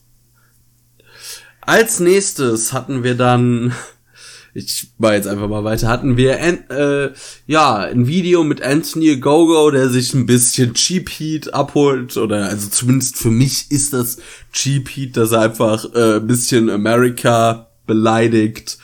Ich weiß nicht, ich kann das halt aber auch nicht nachvollziehen, wenn jemand äh, irgendwie mein Land beleidigt. Ich hab's da nicht so mit Patriotismus, aber in den USA funktioniert das. Und äh, ja, danach sahen wir ein Ma sahen wir das Match Cutie Marshall gegen Billy. Ich alter einfach überhaupt nicht gern. Äh, das Match, ja, war in Ordnung. Anthony Ogogo hat eingegriffen mit wieder einem Leberhaken. Habe ich doch richtig im Kopf, ja, oder? Ja. Dann gab, ja, natürlich. Ja, genau. Dann gab's äh, den Diamond Cutter und das Ding war vorbei und Cutie Marshall gewinnt das ob, und äh, ja, danach hatten wir noch äh, den Einsatz eines hölzernen Stuhls, warum auch immer. Und dann kam Dustin Rhodes raus, hat ein bisschen für Ordnung gesorgt und dann gab's ja, also diesen hölzernen Stuhl halt für ein cooles Visual, weil ähm, Dustin Rhodes zerschmettert diesen hölzernen Stuhl, der in tausend Teile explodiert, ähm, auf dem Kopf von Nick Comorado und der steht einfach nur da so als, ja, keine Ahnung, wäre mit einem Kissen abgeworfen worden. Und dann kommen Referees und trennen das beide oder trennen das Ganze ich bin immer noch nicht so ganz investiert in diese Fehde. Ich finde Anthony Gogo, aber er hat auf jeden Fall, oder man kriegt es hin, dass er so ein bisschen Star Power bekommt, oder sich besonders anfühlt. Den Rest davon bräuchte ich halt irgendwie nicht. Aber wenn das Ganze halt dafür sorgt, dass wir irgendwie einen neuen Star bekommen, soll mir es recht sein. Ja, Nick Camerado finde ich in dem Zusammenhang auch nicht uninteressant. Äh, könnte man noch mehr von zeigen, aber die beiden stechen für mich deutlich heraus. Äh, Cutie Marshall als Leader funktioniert einfach noch immer nicht. Ähm, auch dieser Leberhaken von Anthony Ogogo gegen Billy Gunn, er funktioniert für mich ebenfalls noch immer nicht. Dementsprechend war das gesamte Finish des Matches wieder mal vollkommen für den Arsch, muss man so sagen, wie es ist. Ähm, auch generell, wie Anthony Ogogo da rausgekommen ist, ähm, fühlte sich mehr so an wie, ach ja, ich lass mir mal ein bisschen Zeit. Ne? Also ich, ich hatte das Gefühl, Billy Gunn musste sich echt überlegen, wie er das noch überzogener sellen kann, damit er noch immer außerhalb des Rings steht, wenn Anthony Ogogo mal endlich unten am Ring angekommen ist. Ja. Also er ist ja nicht mal zum Ring gejoggt. Das war ja einfach wirklich einfach nur rausgehen. Ne? Also sah sehr eigenartig aus, hat sich eigenartig angefühlt, Finish hat nicht funktioniert, Match war langweilig, äh, insgesamt halt Schrott. Was soll man dazu sagen? Ne? Ja. Also, ich finde, das Bemerkenswerteste an diesem Match ist einfach nur die Form, in der Billy Gunn für sein Alter ist. Das überrascht mich jedes Mal aufs Neue. Aber man hätte sich, also ich sag, er war ja von Anfang an so, dass ich sag, man hätte sich das Ganze irgendwie klemmen können, diese Fehde. Irgendwie zieht die bei mir nicht. Da hätte man, also wenn man jetzt aus Nick Camarado und Anthony Gogo was machen wollen würde, hätte man das anders machen können, glaube ich, weil QT Marshall einfach, der funktioniert nicht. Naja. Nicht, nicht nur er funktioniert nicht, einfach in diesem ganzen Segment waren so viele Unstimmigkeiten, in dem Match auch alles, also es hat alles nicht funktioniert. Erst wollte ja auch QT Marshall den Stuhl gegen Billy Gunn einsetzen, diesen hölzernen Stuhl, hat ihn dann quasi an Billy Gunn angehalten, ausgeholt, wie ein Berserker und dann ertönt die Musik von Dustin Rhodes. Und wie lang dauert so ein Stuhlschlag, wenn man ihn durchzieht? Zwei Sekunden? Nicht mal. Wie lange wie lange braucht Q? Ja, ja, eine Sekunde, zwei Sekunden um den Dreh, keine Ahnung, ne? Wie lange braucht Dustin Rhodes, um in den Ring zu kommen? Ich vermute länger. Warum zieht man nicht durch? Das ist dieser typische Standard, diese typische Standard-Wrestling-Logik, die keinen Sinn ergibt, wodurch die Leute am Ende nur wie Idioten aussehen. Und das hat man hier auch wieder mal nicht hingekriegt.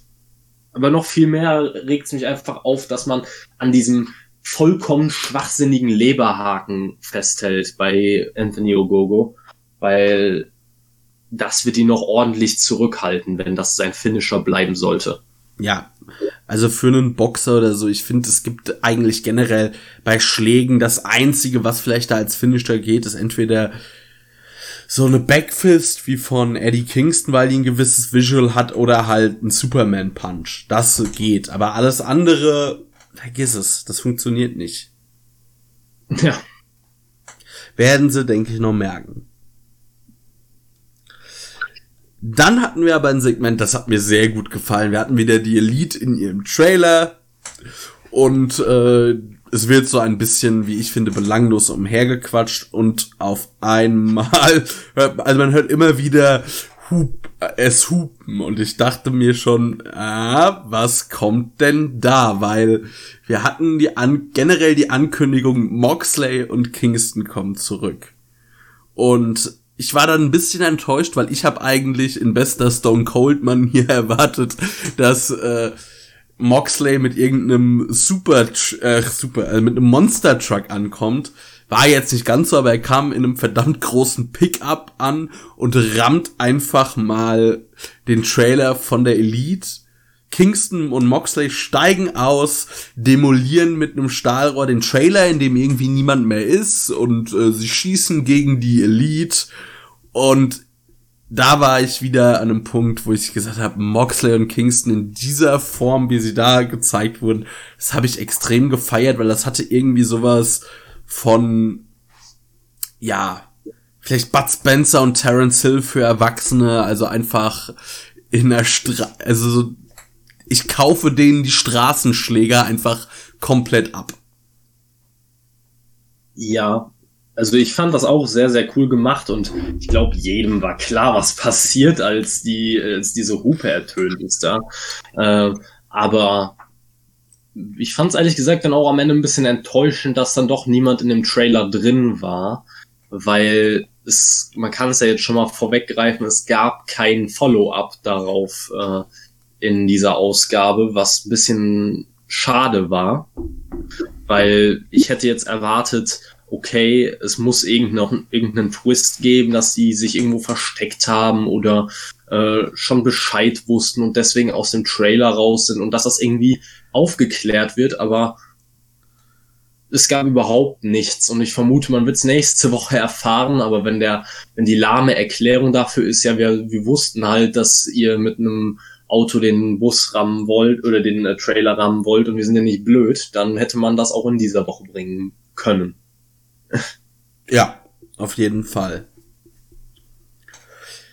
Ähm, dann hatten wir ein Singles-Match. Christian Cage gegen Powerhouse Hobbs. Kann man eigentlich kurz halten. Wir hatten so ein bisschen, ja, wir hatten äh, ein cool, also wir hatten ein 5-Minuten-Match, Powerhouse Hobbs durfte ein bisschen Offensive zeigen, am Ende gewinnt Christian das Ding mit dem Killswitch. Ende aus, Mickey Mouse. Also da war dann irgendwie, es war, war ja auch zu erwarten. Also ich weiß nicht, ich habe jetzt so nicht viel zu dem Match zu sagen tatsächlich. Also ich habe da schon ein bisschen mehr zu, zu sagen. Ich musste mir nämlich gerade wirklich die Augen reiben, als ich auf die Matchzeit geguckt habe, weil ich hätte mal locker gedacht, dass das Match doppelt so lang war. Es kam mir sehr, sehr viel länger vor, als es eigentlich war. Und ich glaube, da ist auch größtenteils für verantwortlich, dass Christian einfach ein viel, viel geringere, geringeres Pace an den Tag legt als die meisten anderen AEW-Wrestler, wodurch solche Matches einfach länger wirken, finde ich. Es ist nicht so extrem kurzweilig. Ein 5 Minuten High-Paced Match, wie man es von AEW kennt, kommt einem manchmal vor, als wären es drei Minuten, zwei Minuten gewesen. Aber hier, das wirkte für mich wirklich, als wären es zehn Minuten, aber auch nicht im negativen Sinne. Weil Powerhouse Hobbs durfte sehr, sehr viel Offensive zeigen und war sehr, sehr dominant in diesem Match. Und auch wenn es nur ein 5-Minuten-Match war und er das Match am Ende verloren hat, fand ich, dass Powerhouse Hobbs nach diesem Match wirklich stärker aussah als vor dem Match. Und das muss man erstmal innerhalb von fünf Minuten hinkriegen. Ja, wo du sagst, ja, das stimmt auf jeden Fall. Also man hat ihn, also ihm hat er diese Niederlage überhaupt nicht geschadet. Er war, wurde gut dargestellt, er wurde dominant dargestellt hat dadurch, also es ist wirklich eine lustige Kombination, weil es hat, dadurch, dass er gut Offensive zeigen konnte, hat es Christian stark dargestellt, dass er sich da durchkämpfen konnte. Und es hat Will Hobbs oder Powerhouse Hobbs gut dargestellt, weil er eben so dominant war. Ja, und letztendlich auch das Finish war sehr passend, weil Hobbs ja kurz davor war, das Match zu gewinnen, etwas arrogant, überheblich war. Christian konnte dann aus dieser ja, Power Slam Position quasi entkommen, direkt den Killswitch zeigen und das Match gewinnen. Ähm, war einfach sehr gut gemacht, fand ich insgesamt. So sah Hobbs wirklich wie eine legitime Bedrohung aus. Ähm, und Christian konnte einen Sieg gegen einen aufstrebenden Rookie mitnehmen. Ähm, war auf jeden Fall insgesamt für mich ein gutes Match. Ja, dann hatten wir noch äh, Ricky Starks, der zum Ring gehumpelt kam, immer noch seinen Knöchel gesellt hat, was ich extrem gut fand. Äh, und hat sich einen kurzen Staredown mit Christian geliefert. Mal gucken, wie das da weitergeht. Dann kam ein Videopaket zu Jake Cargill und sowohl Matt Hardy als auch Vicky Guerrero möchten die managen. Ja, aber sie braucht keinen Manager. Und das äh, ist auch, glaube ich, das einzig Gute, sie jetzt nicht da irgendwie mit reinzuwerfen. Äh, ja, mit reinwerfen würde ich sie auch nicht, aber ich bin der Meinung, sie braucht einen Manager. Jade Cargill am Mike ist für mich noch immer ein großer Cringe-Faktor, den man erst vorerst abstellen kann, indem man ihr einen Manager zur Seite stellt. Man braucht nur den richtigen Manager. Ja, Und das meinte ich dann, auch damit. Ja, wenn, dann würde ich definitiv äh, sagen, dass sie ein passendes weibliches Mitglied des Team Tess wäre. Würde definitiv meiner Meinung nach gut passen. Ähm, besser als Matt Hardy und äh, Vicky Guerrero, zumal ich bis heute noch nicht richtig verstehe, wo Vicky Guerrero bitte sieht, dass sie ein Stable führt, weil sie hat nur eine Klientin, Nyla Rose. Ansonsten ja. hat sie kein Stable. Welches Stable, von welchem Stable redet sie da? Aber gut, lassen wir das. Besser ist es. Also gebe ich dir recht, Team Tess würde passen. Man könnte sie auch als weiblichen Part des Pinnacles mit reinschmeißen. Das würde, glaube ich, würde vielleicht auch funktionieren. Aber auf jeden Fall gebe ich dir recht, sie brauchen Manager. Aber wenn man sie mit Matt Hardy oder Vicky Guerrero zusammenpacken würde, dann kannst du es auch gerade lassen. Dann ist die direkt in der Relevanz, also verliert sie direkt jegliche Relevanz. Definitiv. Und dann kamen wir zum Main Event auf das ich mich sehr gefreut habe. Wir haben Darby Allen mit Sting gegen den Jungle Boy mit dem Luchasaurus, also jeweils als Manager Sting unter Luchasaurus. Und wir hatten eigentlich ein Match, wie wie man es bei den beiden erwartet. Es war schnell, man hatte tolle Tempowechsel, immer wieder interessante Sequenzen. Also ich habe an sich sehr viel Gutes für dieses Match. Es gab zum Beispiel gab es einen Coffin Drop auf den Apron, den ich, äh, der einfach wirklich übel aussah zum einen, beziehungsweise er sah nicht mal so übel aus, aber dieser Gedanke, weil das echt ein Move ist, er springt mit dem Rücken voran äh, auf den Apron und sieht nicht mal genau, wo er hinfliegt. Das ist halt Darby in a nutshell. Ähm, ich habe mich dann nur aufgeregt, weil der Luchasaurus hilft äh, dem Jungle Boy auf die Beine, dass er schneller wieder in den Ring kann und nicht ausgezählt wird. Und dann regt sich darüber wohl Sting auf und wir sehen eine Schlägerei zwischen Sting und dem Luchasaurus, die sich dann irgendwie äh, Richtung Backstage prügeln oder Backstage, also durch die Tunnel Backstage prügeln. Und ich habe mir nur gedacht, lass das doch mal. Gebt lass doch mal Sting einfach nur da rumstehen und gebt diesen beiden Wrestlern einfach ihre Ringzeit und ihre Screenzeit, weil ich fand es einfach ein gutes Match. Ich fand es halt auch deshalb sehr interessant, weil du mal ein Match zwischen zwei eher kleinen und leichten Wrestlern hattest und keiner der beiden dann so unbedingt in seiner Underdog-Rolle performen musste. Wir hatten generell, fand ich nämlich auch diesen Clash of Styles interessanten Jungle Boy, der wohl, der als technisch überlegen dargestellt wurde und Darby, der das Ganze halt ein bisschen dreckiger worked. Ähm, wir hatten immer wieder, oder wir hatten mehrfach Darby im Snare Trap, wo ich dann irgendwann gedacht habe, so jetzt hat der Jungle Boy das Ding. Und am Ende gewinnt dann Darby das Ding mit, äh, wie heißt das, äh, dem Last Supper, diesem ich sag mal, er verknotet die Beine und geht dann in ein Cover. Also ich bin für das Match, auf das, was nach dem Match kommt, würde ich gern separat zu sprechen bekommen, aber für das Match bin ich voll des Lobes. Ja, ich werde mich dann auch erstmal nur zu dem Match äußern, über den Rest kann man sich danach äh, unterhalten.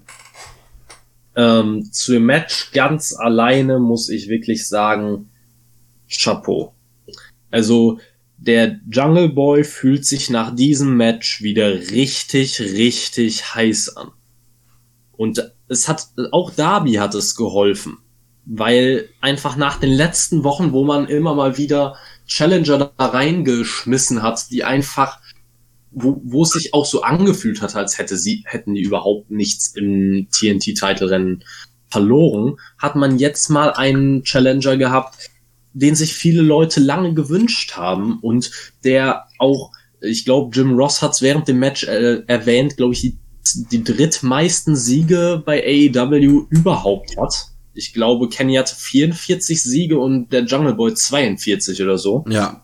Also von daher äh, einfach insgesamt ein super Match, eine super Leistung der beiden. Der Jungle Boy hat sich wirklich einen, hat sich wirklich ein Bein ausgerissen beim Versuch, einfach da äh, Main Event würdig zu sein und er hat es geschafft bei Gott. Dieser Junge ist sowas von talentiert und man merkt ihm auch an, dass er nicht immer nur diese Spots braucht. Er braucht nicht Highspot, Highspot, Highspot. Nein, der Mann kann so, ist technisch so stark. Und man merkt es ihm einfach an. Also auch in manchen Situationen, ich glaube, Einmal hat er den, äh, hat er die Snare Trap gezeigt, dann ist Darby zum Seil gekommen und äh, konnte den, den Griff dadurch unterbrechen. Jungle Boy ist aufgestanden und hat, ihn ein, hat ihm einfach ein paar Palm Strikes verpasst und danach wieder den Snare Trap angesetzt. Und er hat genau im Gefühl, wann es Sinn macht, solche, solche, so eine Seite von sich zu zeigen. Er hat genau im Gefühl, wann es der richtige Zeitpunkt ist, um einfach nicht mehr nur Wrestling Move, Wrestling Move, Wrestling Move abzuspulen, sondern einfach, wann es Sinn macht, das Ganze persönlich zu machen, wann es Sinn macht, auch einfach mal ein bisschen zu verzweifeln, auszurasten, wann man welche Gefühle zeigen sollte. Er braucht es nicht in seinem schlauen Wrestling einmal eins Buch nach, nachschlagen. Ach so, ja, jetzt sollte ich so tun, als wäre ich wütend. Nein, er macht es einfach. Er hat das im Gefühl. Also, der Jungle Boy, ich bin wirklich absolut begeistert von ihm. Und hätte er hier den TNT-Titel geholt, hätte ich da nichts gegen sagen können. Nein, wenn Darby dann in einer der Snare Traps äh, getappt hätte, ich sag, fein, ist voll okay, dass der Jungle Boy das Ding gewinnt mit diesem Match. Ich kann auch damit leben, dass Darby das gewonnen hat. Also, das war so ein Match, wo ich mir auch gedacht habe, es ist eigentlich, also für mich ist es egal, wer da gewinnt. Aber gerade der Jungle Boy, der, er muss sich das mal auf der Zunge zergehen lassen. Der Junge ist, oder der Mann ist 23 und der ist im Ring so verdammt gut. Und die besten Jahre eines Wrestlers, würde ich ja mal sagen, sind so im Normalfall doch eigentlich von 30 bis 40, vielleicht von sogar noch ein bisschen bis in die Anfang der 40er, mit 40er, je nach Wrestler. Wie gut soll der denn noch werden? Das ist ja jetzt schon einfach großartig. Ich glaube wirklich, dass die Sachen, wo er sich verbessern kann, einfach alle Sachen sind, die außerhalb vom Ring sind. Im Ring ist da einfach kaum noch Verbesserungspotenzial. Der Mann ist jetzt schon an auf einem auf einem Level, das wenige in ihrer gesamten Karriere erreichen. Und das Einzige, was ich mir vorstellen kann, was sich im Ring noch ein bisschen ändern könnte, wäre, dass er mit dem zunehmenden Alter vielleicht, ähm, ja, wie soll man es sagen, sein Moveset generell noch ein bisschen mehr anpasst, weil er vermutlich ja auch, äh, wenn er dann Anfang 30, Mitte 30 ist, keine 165 Pfund oder so mehr wiegen wird. Also ähm, das ist die einzige Sache, diese, diesen Übergang muss er dann hinkriegen. Aber wenn ich es einem zutraue, dann ihm. Alles andere, das Einzige, wobei er sich wirklich verbessern kann, ist äh, alles außerhalb vom Ring, Promos, äh, Camera Work, also wie er mit der Kamera ein bisschen spielt und so weiter, wobei er das auch schon relativ gut beherrscht. Also da ist Sky is the limit. Ja. Also der Jungle Boy, es ist eigentlich wirklich der Mann wird, also ich, wenn jetzt alles nach Plan läuft, also er sich nicht irgendwie schwer verletzt, AEW nicht pleite geht oder was weiß ich, aber wenn einfach alles nach Plan läuft, ist der in ein paar Jahren einer der, ich sag mal, fünf größten Stars im Wrestling, glaube ich. Jetzt mal WWE so ein bisschen ausgeklammert, aber einfach von dem, was er, oder gehört er zu den fünf besten Wrestlern im Wrestling. Also, da gehe ich mit. Ja, Stars war ähm, vielleicht der, der falsche Begriff, ist mir dann selbst eingefallen. Also, aber sky's the limit. Ich bin ja. da, da, voll des Lobes. Ich hätte mir das, das Match hätte von mir aus auch eine Stunde gehen können. Also den Jungle Boy, es ist immer eine Freude, ihn zu sehen. Auch vor allem immer in irgendwelchen Battle Royals ist er auch immer wieder eine Augenweide, wenn er da mit, was weiß ich, ich erinnere mich da an diese äh, Diamond Ring Battle Royal, wo er mit Sammy Guevara äh, auf dem Apron eine Sequenz abgespult hat, die ganz großes Kino war. Ich könnte, es ist, also der Jungle Boy ist einfach eine Freude. Ja. Und diese Freude hat man uns dann nach dem Match ein bisschen genommen. Ja, es ist AEW in a nutshell, ne?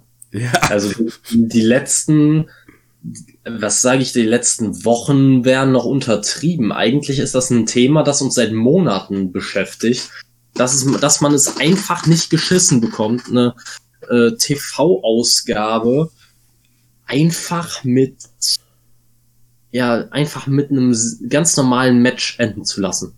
Also es muss immer einen Post-Match-Brawl geben. Es muss immer eine Attacke geben. In fast jedem Match gibt es Outside-Interference. In fast jedem Match gibt es irgendeinen Scheiß, der das Match komplett stört. Also wenn ein Match clean und ohne Probleme durchläuft, dann ist das, dann, dann können da super Matches bei rumkommen.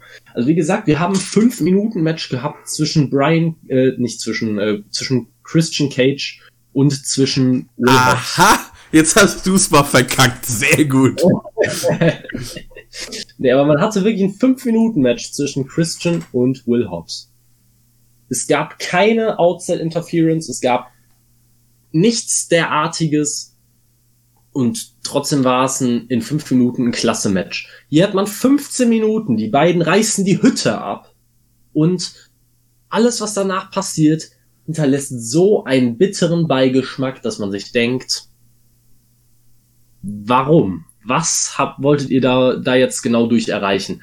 Vor allem ist es einfach auch erstmal der Sting-Eingriff im Match war wieder so erzwungen, dass man wirklich, also Sting ist für mich wirklich ein absolutes Rätsel, wie man den so schlecht bucken kann.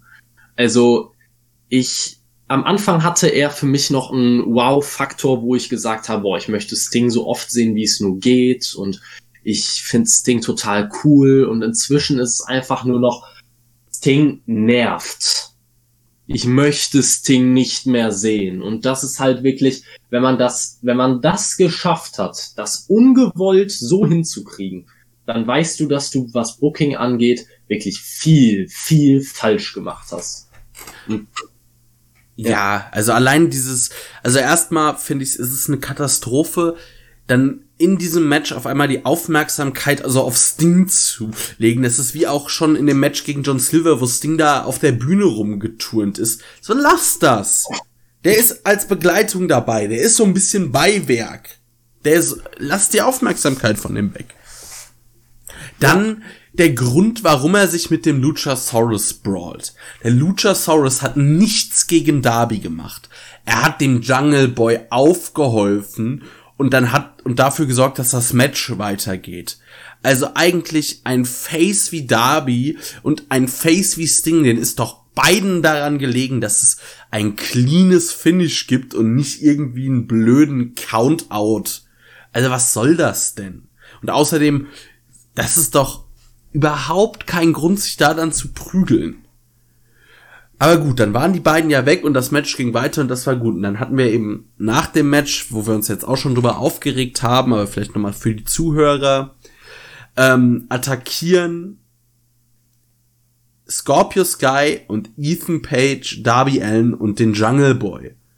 Und dann macht Lance Archer den Save will Scorpio Sky und Ethan Page, äh, also er will beiden einen Chokeslam verpassen und die gute alte Wrestling-Logik, das hat noch nie funktioniert, weil das endet immer im darin, dass die beiden dich angreifen, also die beiden dann irgendwie angreifen. Am Ende kommt Sting und muss nicht mal was machen, weil wir wissen ja alles, Sting mit dem Baseballschläger ist ich weiß nicht, was passiert, wenn der dich mit dem Baseballschläger berührt, ob du dann zu Asche zerfällst, warum alle so vor dem alten Mann flüchten. es ergibt hinten und vorne keinen Sinn. Lance Archer, der die ganze Zeit irgendwie einen auf Lone Wolf macht und sich mit Sting seine kurze kleine Privatfehde ähm, liefert, greift dann jetzt und eigentlich ja ein Main Eventer sein will, greift jetzt irgendwie in einen Midcard Brawl ein so ohne Grund. Und äh, und wo ist der Lucha, wo ist eigentlich der Luchasaurus abgeblieben? Ist der irgendwie, hat das Ding den zurück in die Kreidezeit geprügelt oder was? Das ist auf, einfach auf so vielen Ebenen falsch. Ne? Also wirklich, äh, du, du sagst es selber, erstmal der Brawl mit dem Luchasaurus und Sting also was war das für ein Brawl? Also der Luchasaurus hat gefühlt nichts gezeigt. Man hat richtig gesehen, wie er sich zurückhalten musste, damit der alte Mann gegen ihn bedrohlich aussieht. Und eines der, der einzigen wirklichen, einer, einer der einzigen wirklichen Big Men der Company wird da von, von einem über 60-jährigen Sting einfach komplett deklassiert, was erstmal komplett das falsche Zeichen ist. Dann was nach der, nach dem Match passiert. Äh, du sagst ja selber, die Leute ergreifen die Flucht vor Sting, nachdem Lance Archer es nicht geschafft hat, sie zu, äh, ja, in die Schranken zu weisen. Das zeigt eigentlich, das ist auch schon wieder komplett das falsche Zeichen. Und dann kommen wir noch zu dem, dass du ja meintest, alle haben Angst vor Sting mit einem Baseballschläger. Meine Theorie ist, die Leute haben keine Angst vor ihm, sie wollen nur möglichst viel Abstand zu ihm gewinnen, weil er ihnen ansonsten das Spotlight klaut. ja. Also. Ja. es ist wirklich, es ist ein Ärgernis, es ist ein richtiges Ärgernis, weil überlegt man, man hätte dieses Match einfach beenden können, was weiß ich. Darby steht siegreich im Ring. Es gibt vielleicht noch sogar ein Handshake mit dem äh, Jungle Boy, weil das Ganze war ja auch ein faires Match. Es gibt ein Handshake und Darby äh, bleibt entweder im Ring stehen oder rollert mit dem Skateboard äh, in den Abend hinein.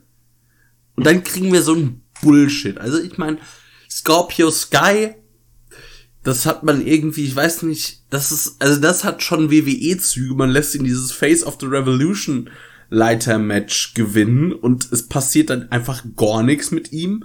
Ethan Page, was man sich dabei gedacht hat, den zu verpflichten, frage ich mich auch. Ja, stand jetzt macht man halt wieder mal überhaupt nichts mit ihm, ne? Einfach nur haben, haben, haben. Genau das gleiche, was die WWE auch macht. Ja, also, das ist, also Ethan Page, ich würde den gerade wieder, schick den auch wieder zurück zu Impact. Das hat auch hier keinen Wert. Das ist, das wird auch nix mehr, glaube ich. Das ist wie wenn, es was, wenn es was wird, wird es halt sehr, sehr lange dauern. Das ist halt das Problem einfach. Man, auch bei Scorpio Sky, der Mann hat über Wochen hinweg irgendwelche Promos gehalten, ja, jetzt hole ich mir, was mir zusteht, ich wurde so lange unterschätzt und dann verliert er ein Match um den TNT-Titel und tut sich oder tut sich dann mit Ethan Page zusammen in Tag-Team, aber anstatt dass die um die Tag-Team-Titel antreten, was doch irgendeinen Sinn hat, was aber auch irgendwie keinen Sinn machen würde, weil Scorpio Sky ja theoretisch auch einfach wieder Teil von SCU werden könnte. Und irgendwie passiert das dann trotzdem auch nicht, sondern sie greifen in irgendein in Match um den Midcard-Titel ein oder nach dem Match und lassen sich dann von Sting verjagen. Also wem soll das denn helfen? Niemandem. Ja. Also Ethan Page ich mache jetzt einfach mal eine Bold Prediction und sage, Ethan Page ist der nächste Sean Spears.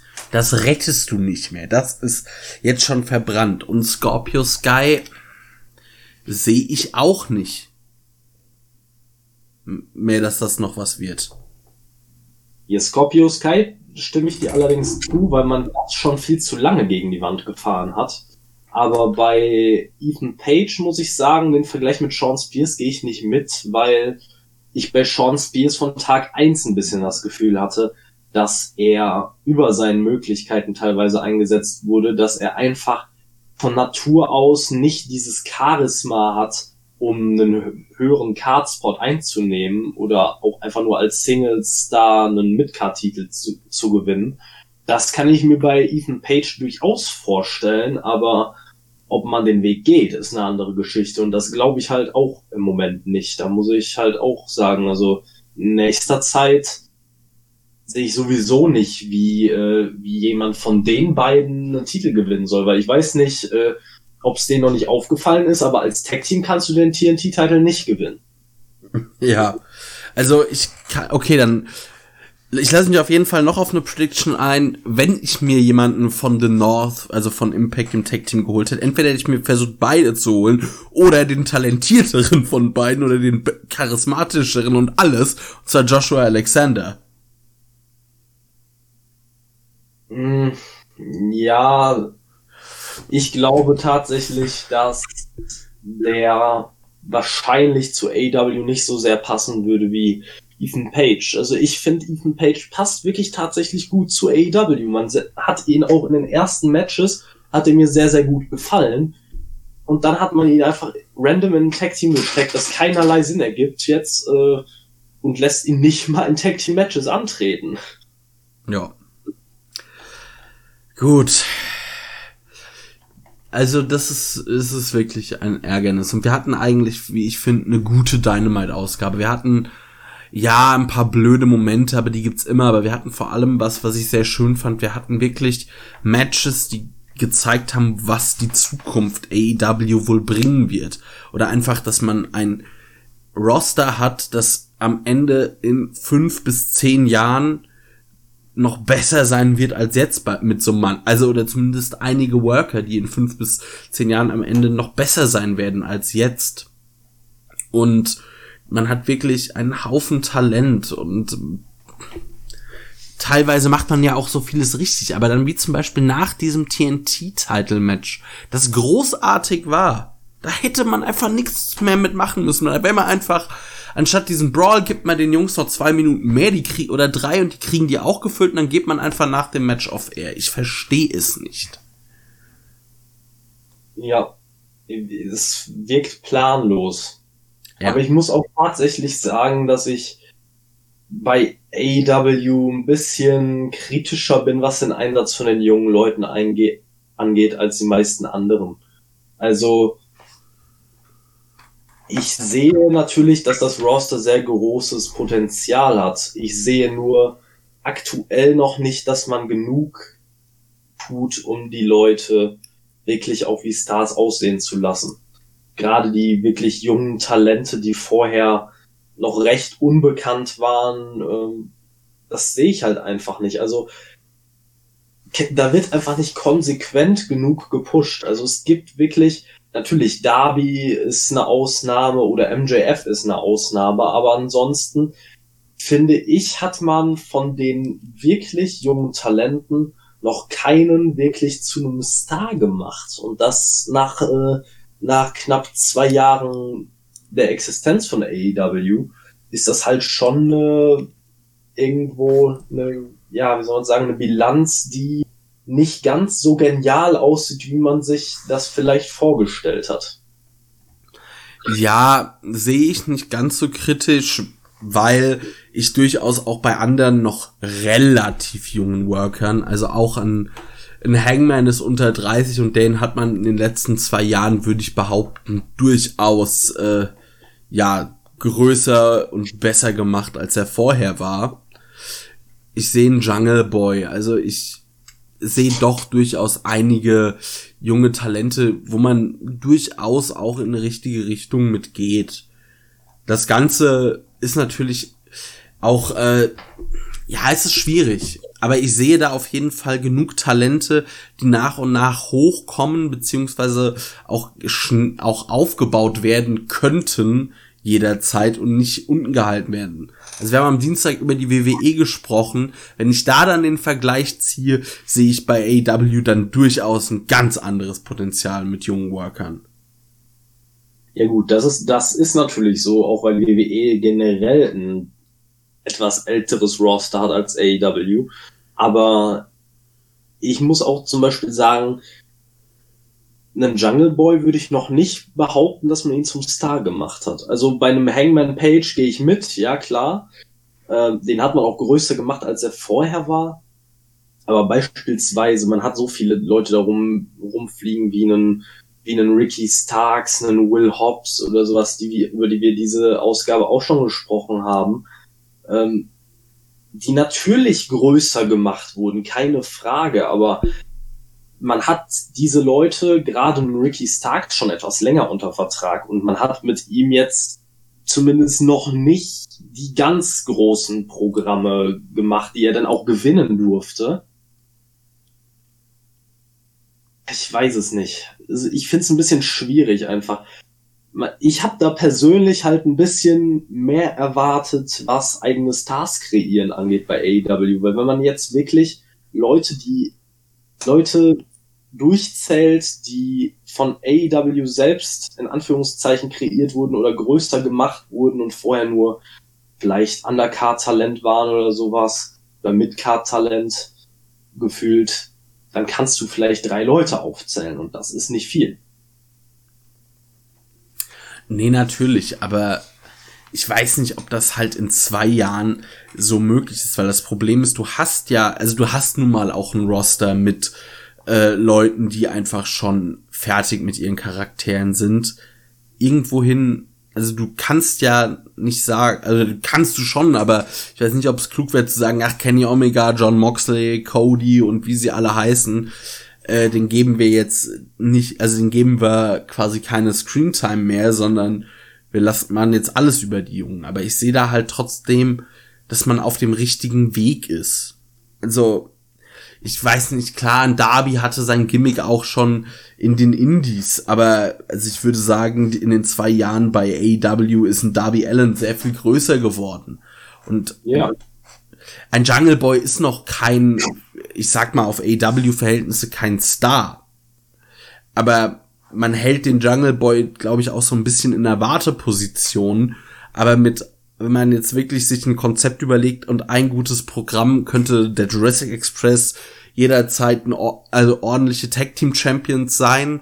Und genauso könnte man äh, beim Jungle Boy doch schnell übergehen in einen Singles Run, wo man sich jetzt nicht wundern würde oder beschweren würde, wenn der Jungle Boy jetzt dann äh, demnächst irgendwann um den TNT-Champion antritt und den gewinnt und den dann auch eine Zeit lang hält.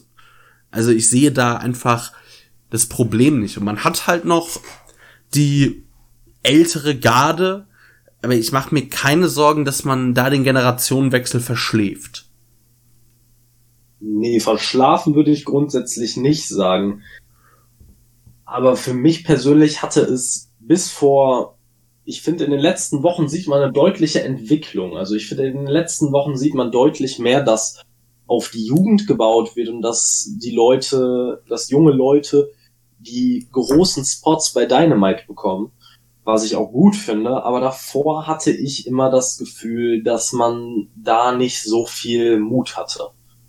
Und, und jetzt im Moment ändert sich das ganz extrem ich bin mir auch nicht sicher, woran es genau liegt, dass man jetzt plötzlich wirklich, wir haben ja drüber gesprochen, diese Show war ja quasi gefüllt mit jungen Talenten, vielversprechenden Leuten.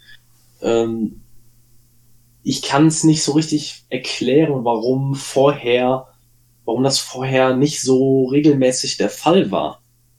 Und jetzt in den letzten Wochen das Ganze sich dann doch ein bisschen gehäuft hat ich könnte mir vorstellen, dass, also ich glaube, Pandemie ist schon ein Punkt. Du musst in der Pandemie, also in einem, in einer fast leeren Arena ist es halt, da brauchst du eher erfahrene Leute und selbst für die ist es eine schwierige Situation. Aber in einer leeren Arena wird halt je, ist halt jeder Fehler wird noch mehr exposed. Weil die ganze Kulisse anders ist. Das war, glaube ich, schon ein Punkt, der da viel beeinflusst hat. Dann kommt noch dazu, dass du immer diesen Kampf mit NXT hattest. Und ja, es war kein richtiger Monday Night War, aber es war trotzdem durchaus schon ein Duell um Zuschauer und man hat sehr viel, also man hat jetzt bei AW nicht irgendwie Hot, äh, Hotshotting betrieben, aber man merkt allein den Unterschied in den letzten beiden Episoden lässt man sich am Anfang sehr viel mehr Zeit, als es davor war. Davor war ja eigentlich der Opener in jeder AEW-Ausgabe gleich. Hallo, es ist Mittwochabend, ihr wisst, was das bedeutet. Zack. Justin Roberts sagt, was uns erwartet. Keine zwei Minuten später, keine Minute nachdem die Show losging am Ende, äh, läutet schon das erste Mal die Glocke und das Match beginnt. Ich denke, das sind alles Punkte, die man nicht vernachlässigen sollte. Das wäre aktuell einfach, oder dass diese ganz, dass Dynamite eigentlich den Großteil seiner Zeit in einer Ausnahmesituation war bisher. Man muss mal schauen. Ich glaube, ab Juni, Juli wollen die wieder touren, wie sich dann vieles entwickeln wird. Ja, kann, würde ich, natürlich muss man das bedenken, da, das stelle ich gar nicht in Abrede, aber ich bin sehr gespannt, ob man die nächsten Wochen so weitermacht. Ähm, gerade auch nach den relativ ordentlichen Rating-Ergebnissen, die man jetzt hatte, nachdem NXT nicht mehr an, am Mittwoch stattfindet. Ähm, bin ich gespannt, ob man das weiter so durchziehen wird. Mir hat das auf jeden Fall ziemlich gut gefallen, dass man auch hier den jungen Leuten die Chance gegeben hat. Wie gesagt, ein Ricky Starks hat mich sehr überzeugt. Ein Hangman Page, man redet schon gar nicht mehr darüber, wie jung der Mann ist, aber der, auch er er hat natürlich wahnsinnig viel Erfahrung, aber er ist trotzdem noch, noch relativ jung und äh, fühlt sich trotzdem halt an wie ein absoluter Veteran. Ty Conti hat äh, das Women's Title Match prinzipiell eher besser gemacht, als es mit einer anderen Gegnerin, wahrscheinlich mit Hikaru Shida gewesen wäre.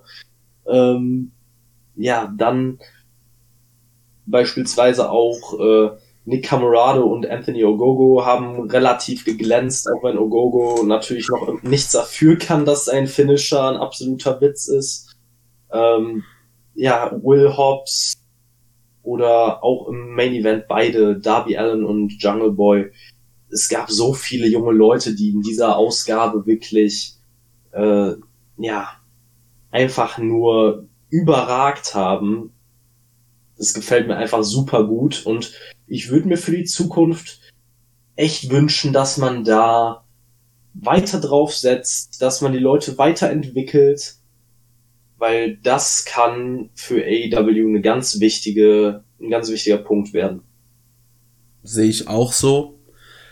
Ich bin generell, muss ich sagen, wenn wir jetzt vielleicht noch so ein Fazit einstreuen, muss ich sagen, dass ich eher sage, es war eine gute Dynamite-Ausgabe. Ja, es gab Sachen, die jetzt vor allem auch, ähm, die dann, muss ich ehrlich sein, beim Schauen, wenn ich dann so eine Ausgabe schaue, bin ich da vielleicht auch dann weniger kritisch, als wenn ich mir alles dann nochmal im Detail überlege und hier durchspreche. Da bekommen viele Sachen, äh, werden vielleicht auch schärfer kritisiert fast, als sie ähm, mir beim Schauen aufgefallen sind weil man dann auch in einem anderen, ich sag mal, Fluss drin ist. Weil ich muss sagen, als ich diese Folge, als die dann zu Ende war, habe ich mir so gedacht, die hat mich gut unterhalten, hat mir gut gefallen, kann man auf jeden Fall so machen. Da hatte ich, hatte ich in den letzten Wochen nicht immer. Auch wenn ich da nochmal sagen muss, WrestleMania war eine sehr gute Erfahrung, um auch manchmal wieder mehr zu schätzen, was man bei AEW alles gut macht. Ich muss insgesamt sagen, ich fand die, ich hatte eher das gegenteilige Gefühl. Also als ich mit dieser Dynamite-Ausgabe fertig war, habe ich mir gedacht, Och, ja, das war jetzt ein bisschen schwerfälliger, weil viele Sachen halt auch einfach. Wir haben über das Penta-Match gegen, äh, gegen Trent gesprochen. Ähm, das war einfach sehr unrund, fand ich. Und es, viele Sachen wirkten sehr konstruiert, sehr schlecht gemacht. Auch dieser Eingriff nach dem QT Marshall gegen Billy Gunn Match und so weiter.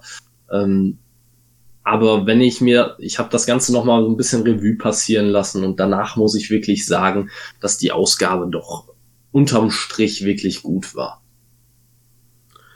Ja, ich muss auch, also vielleicht ist bei mir auch ein Punkt, dass ich so an mittlerweile, weil äh, jetzt äh, oute ich mich hier mal, ich habe AEW nicht von Anfang an verfolgt, weil das auch eine Phase war, wo ich relativ wenig Wrestling geschaut habe. Also das kam irgendwann dann ja, im letzten Jahr, dass ich mich wirklich in AEW richtig reingefuchst habe. Und vielleicht ist da jetzt auch so ein Punkt erreicht, ich sag mal, wie in der Beziehung. Also, weil ich war am Anfang halt wirklich komplett verliebt in AEW. Und das lässt dann natürlich auch einfach mit der Zeit ein bisschen nach und man ist dann, äh, wird, ja, die rosarote Brille fällt so ein bisschen ab. Und ich muss aber trotzdem sagen, dass da ist doch vieles richtig gemacht wird und wir aktuell in einer Phase sind, die Storyline-mäßig ein bisschen schwächer finde.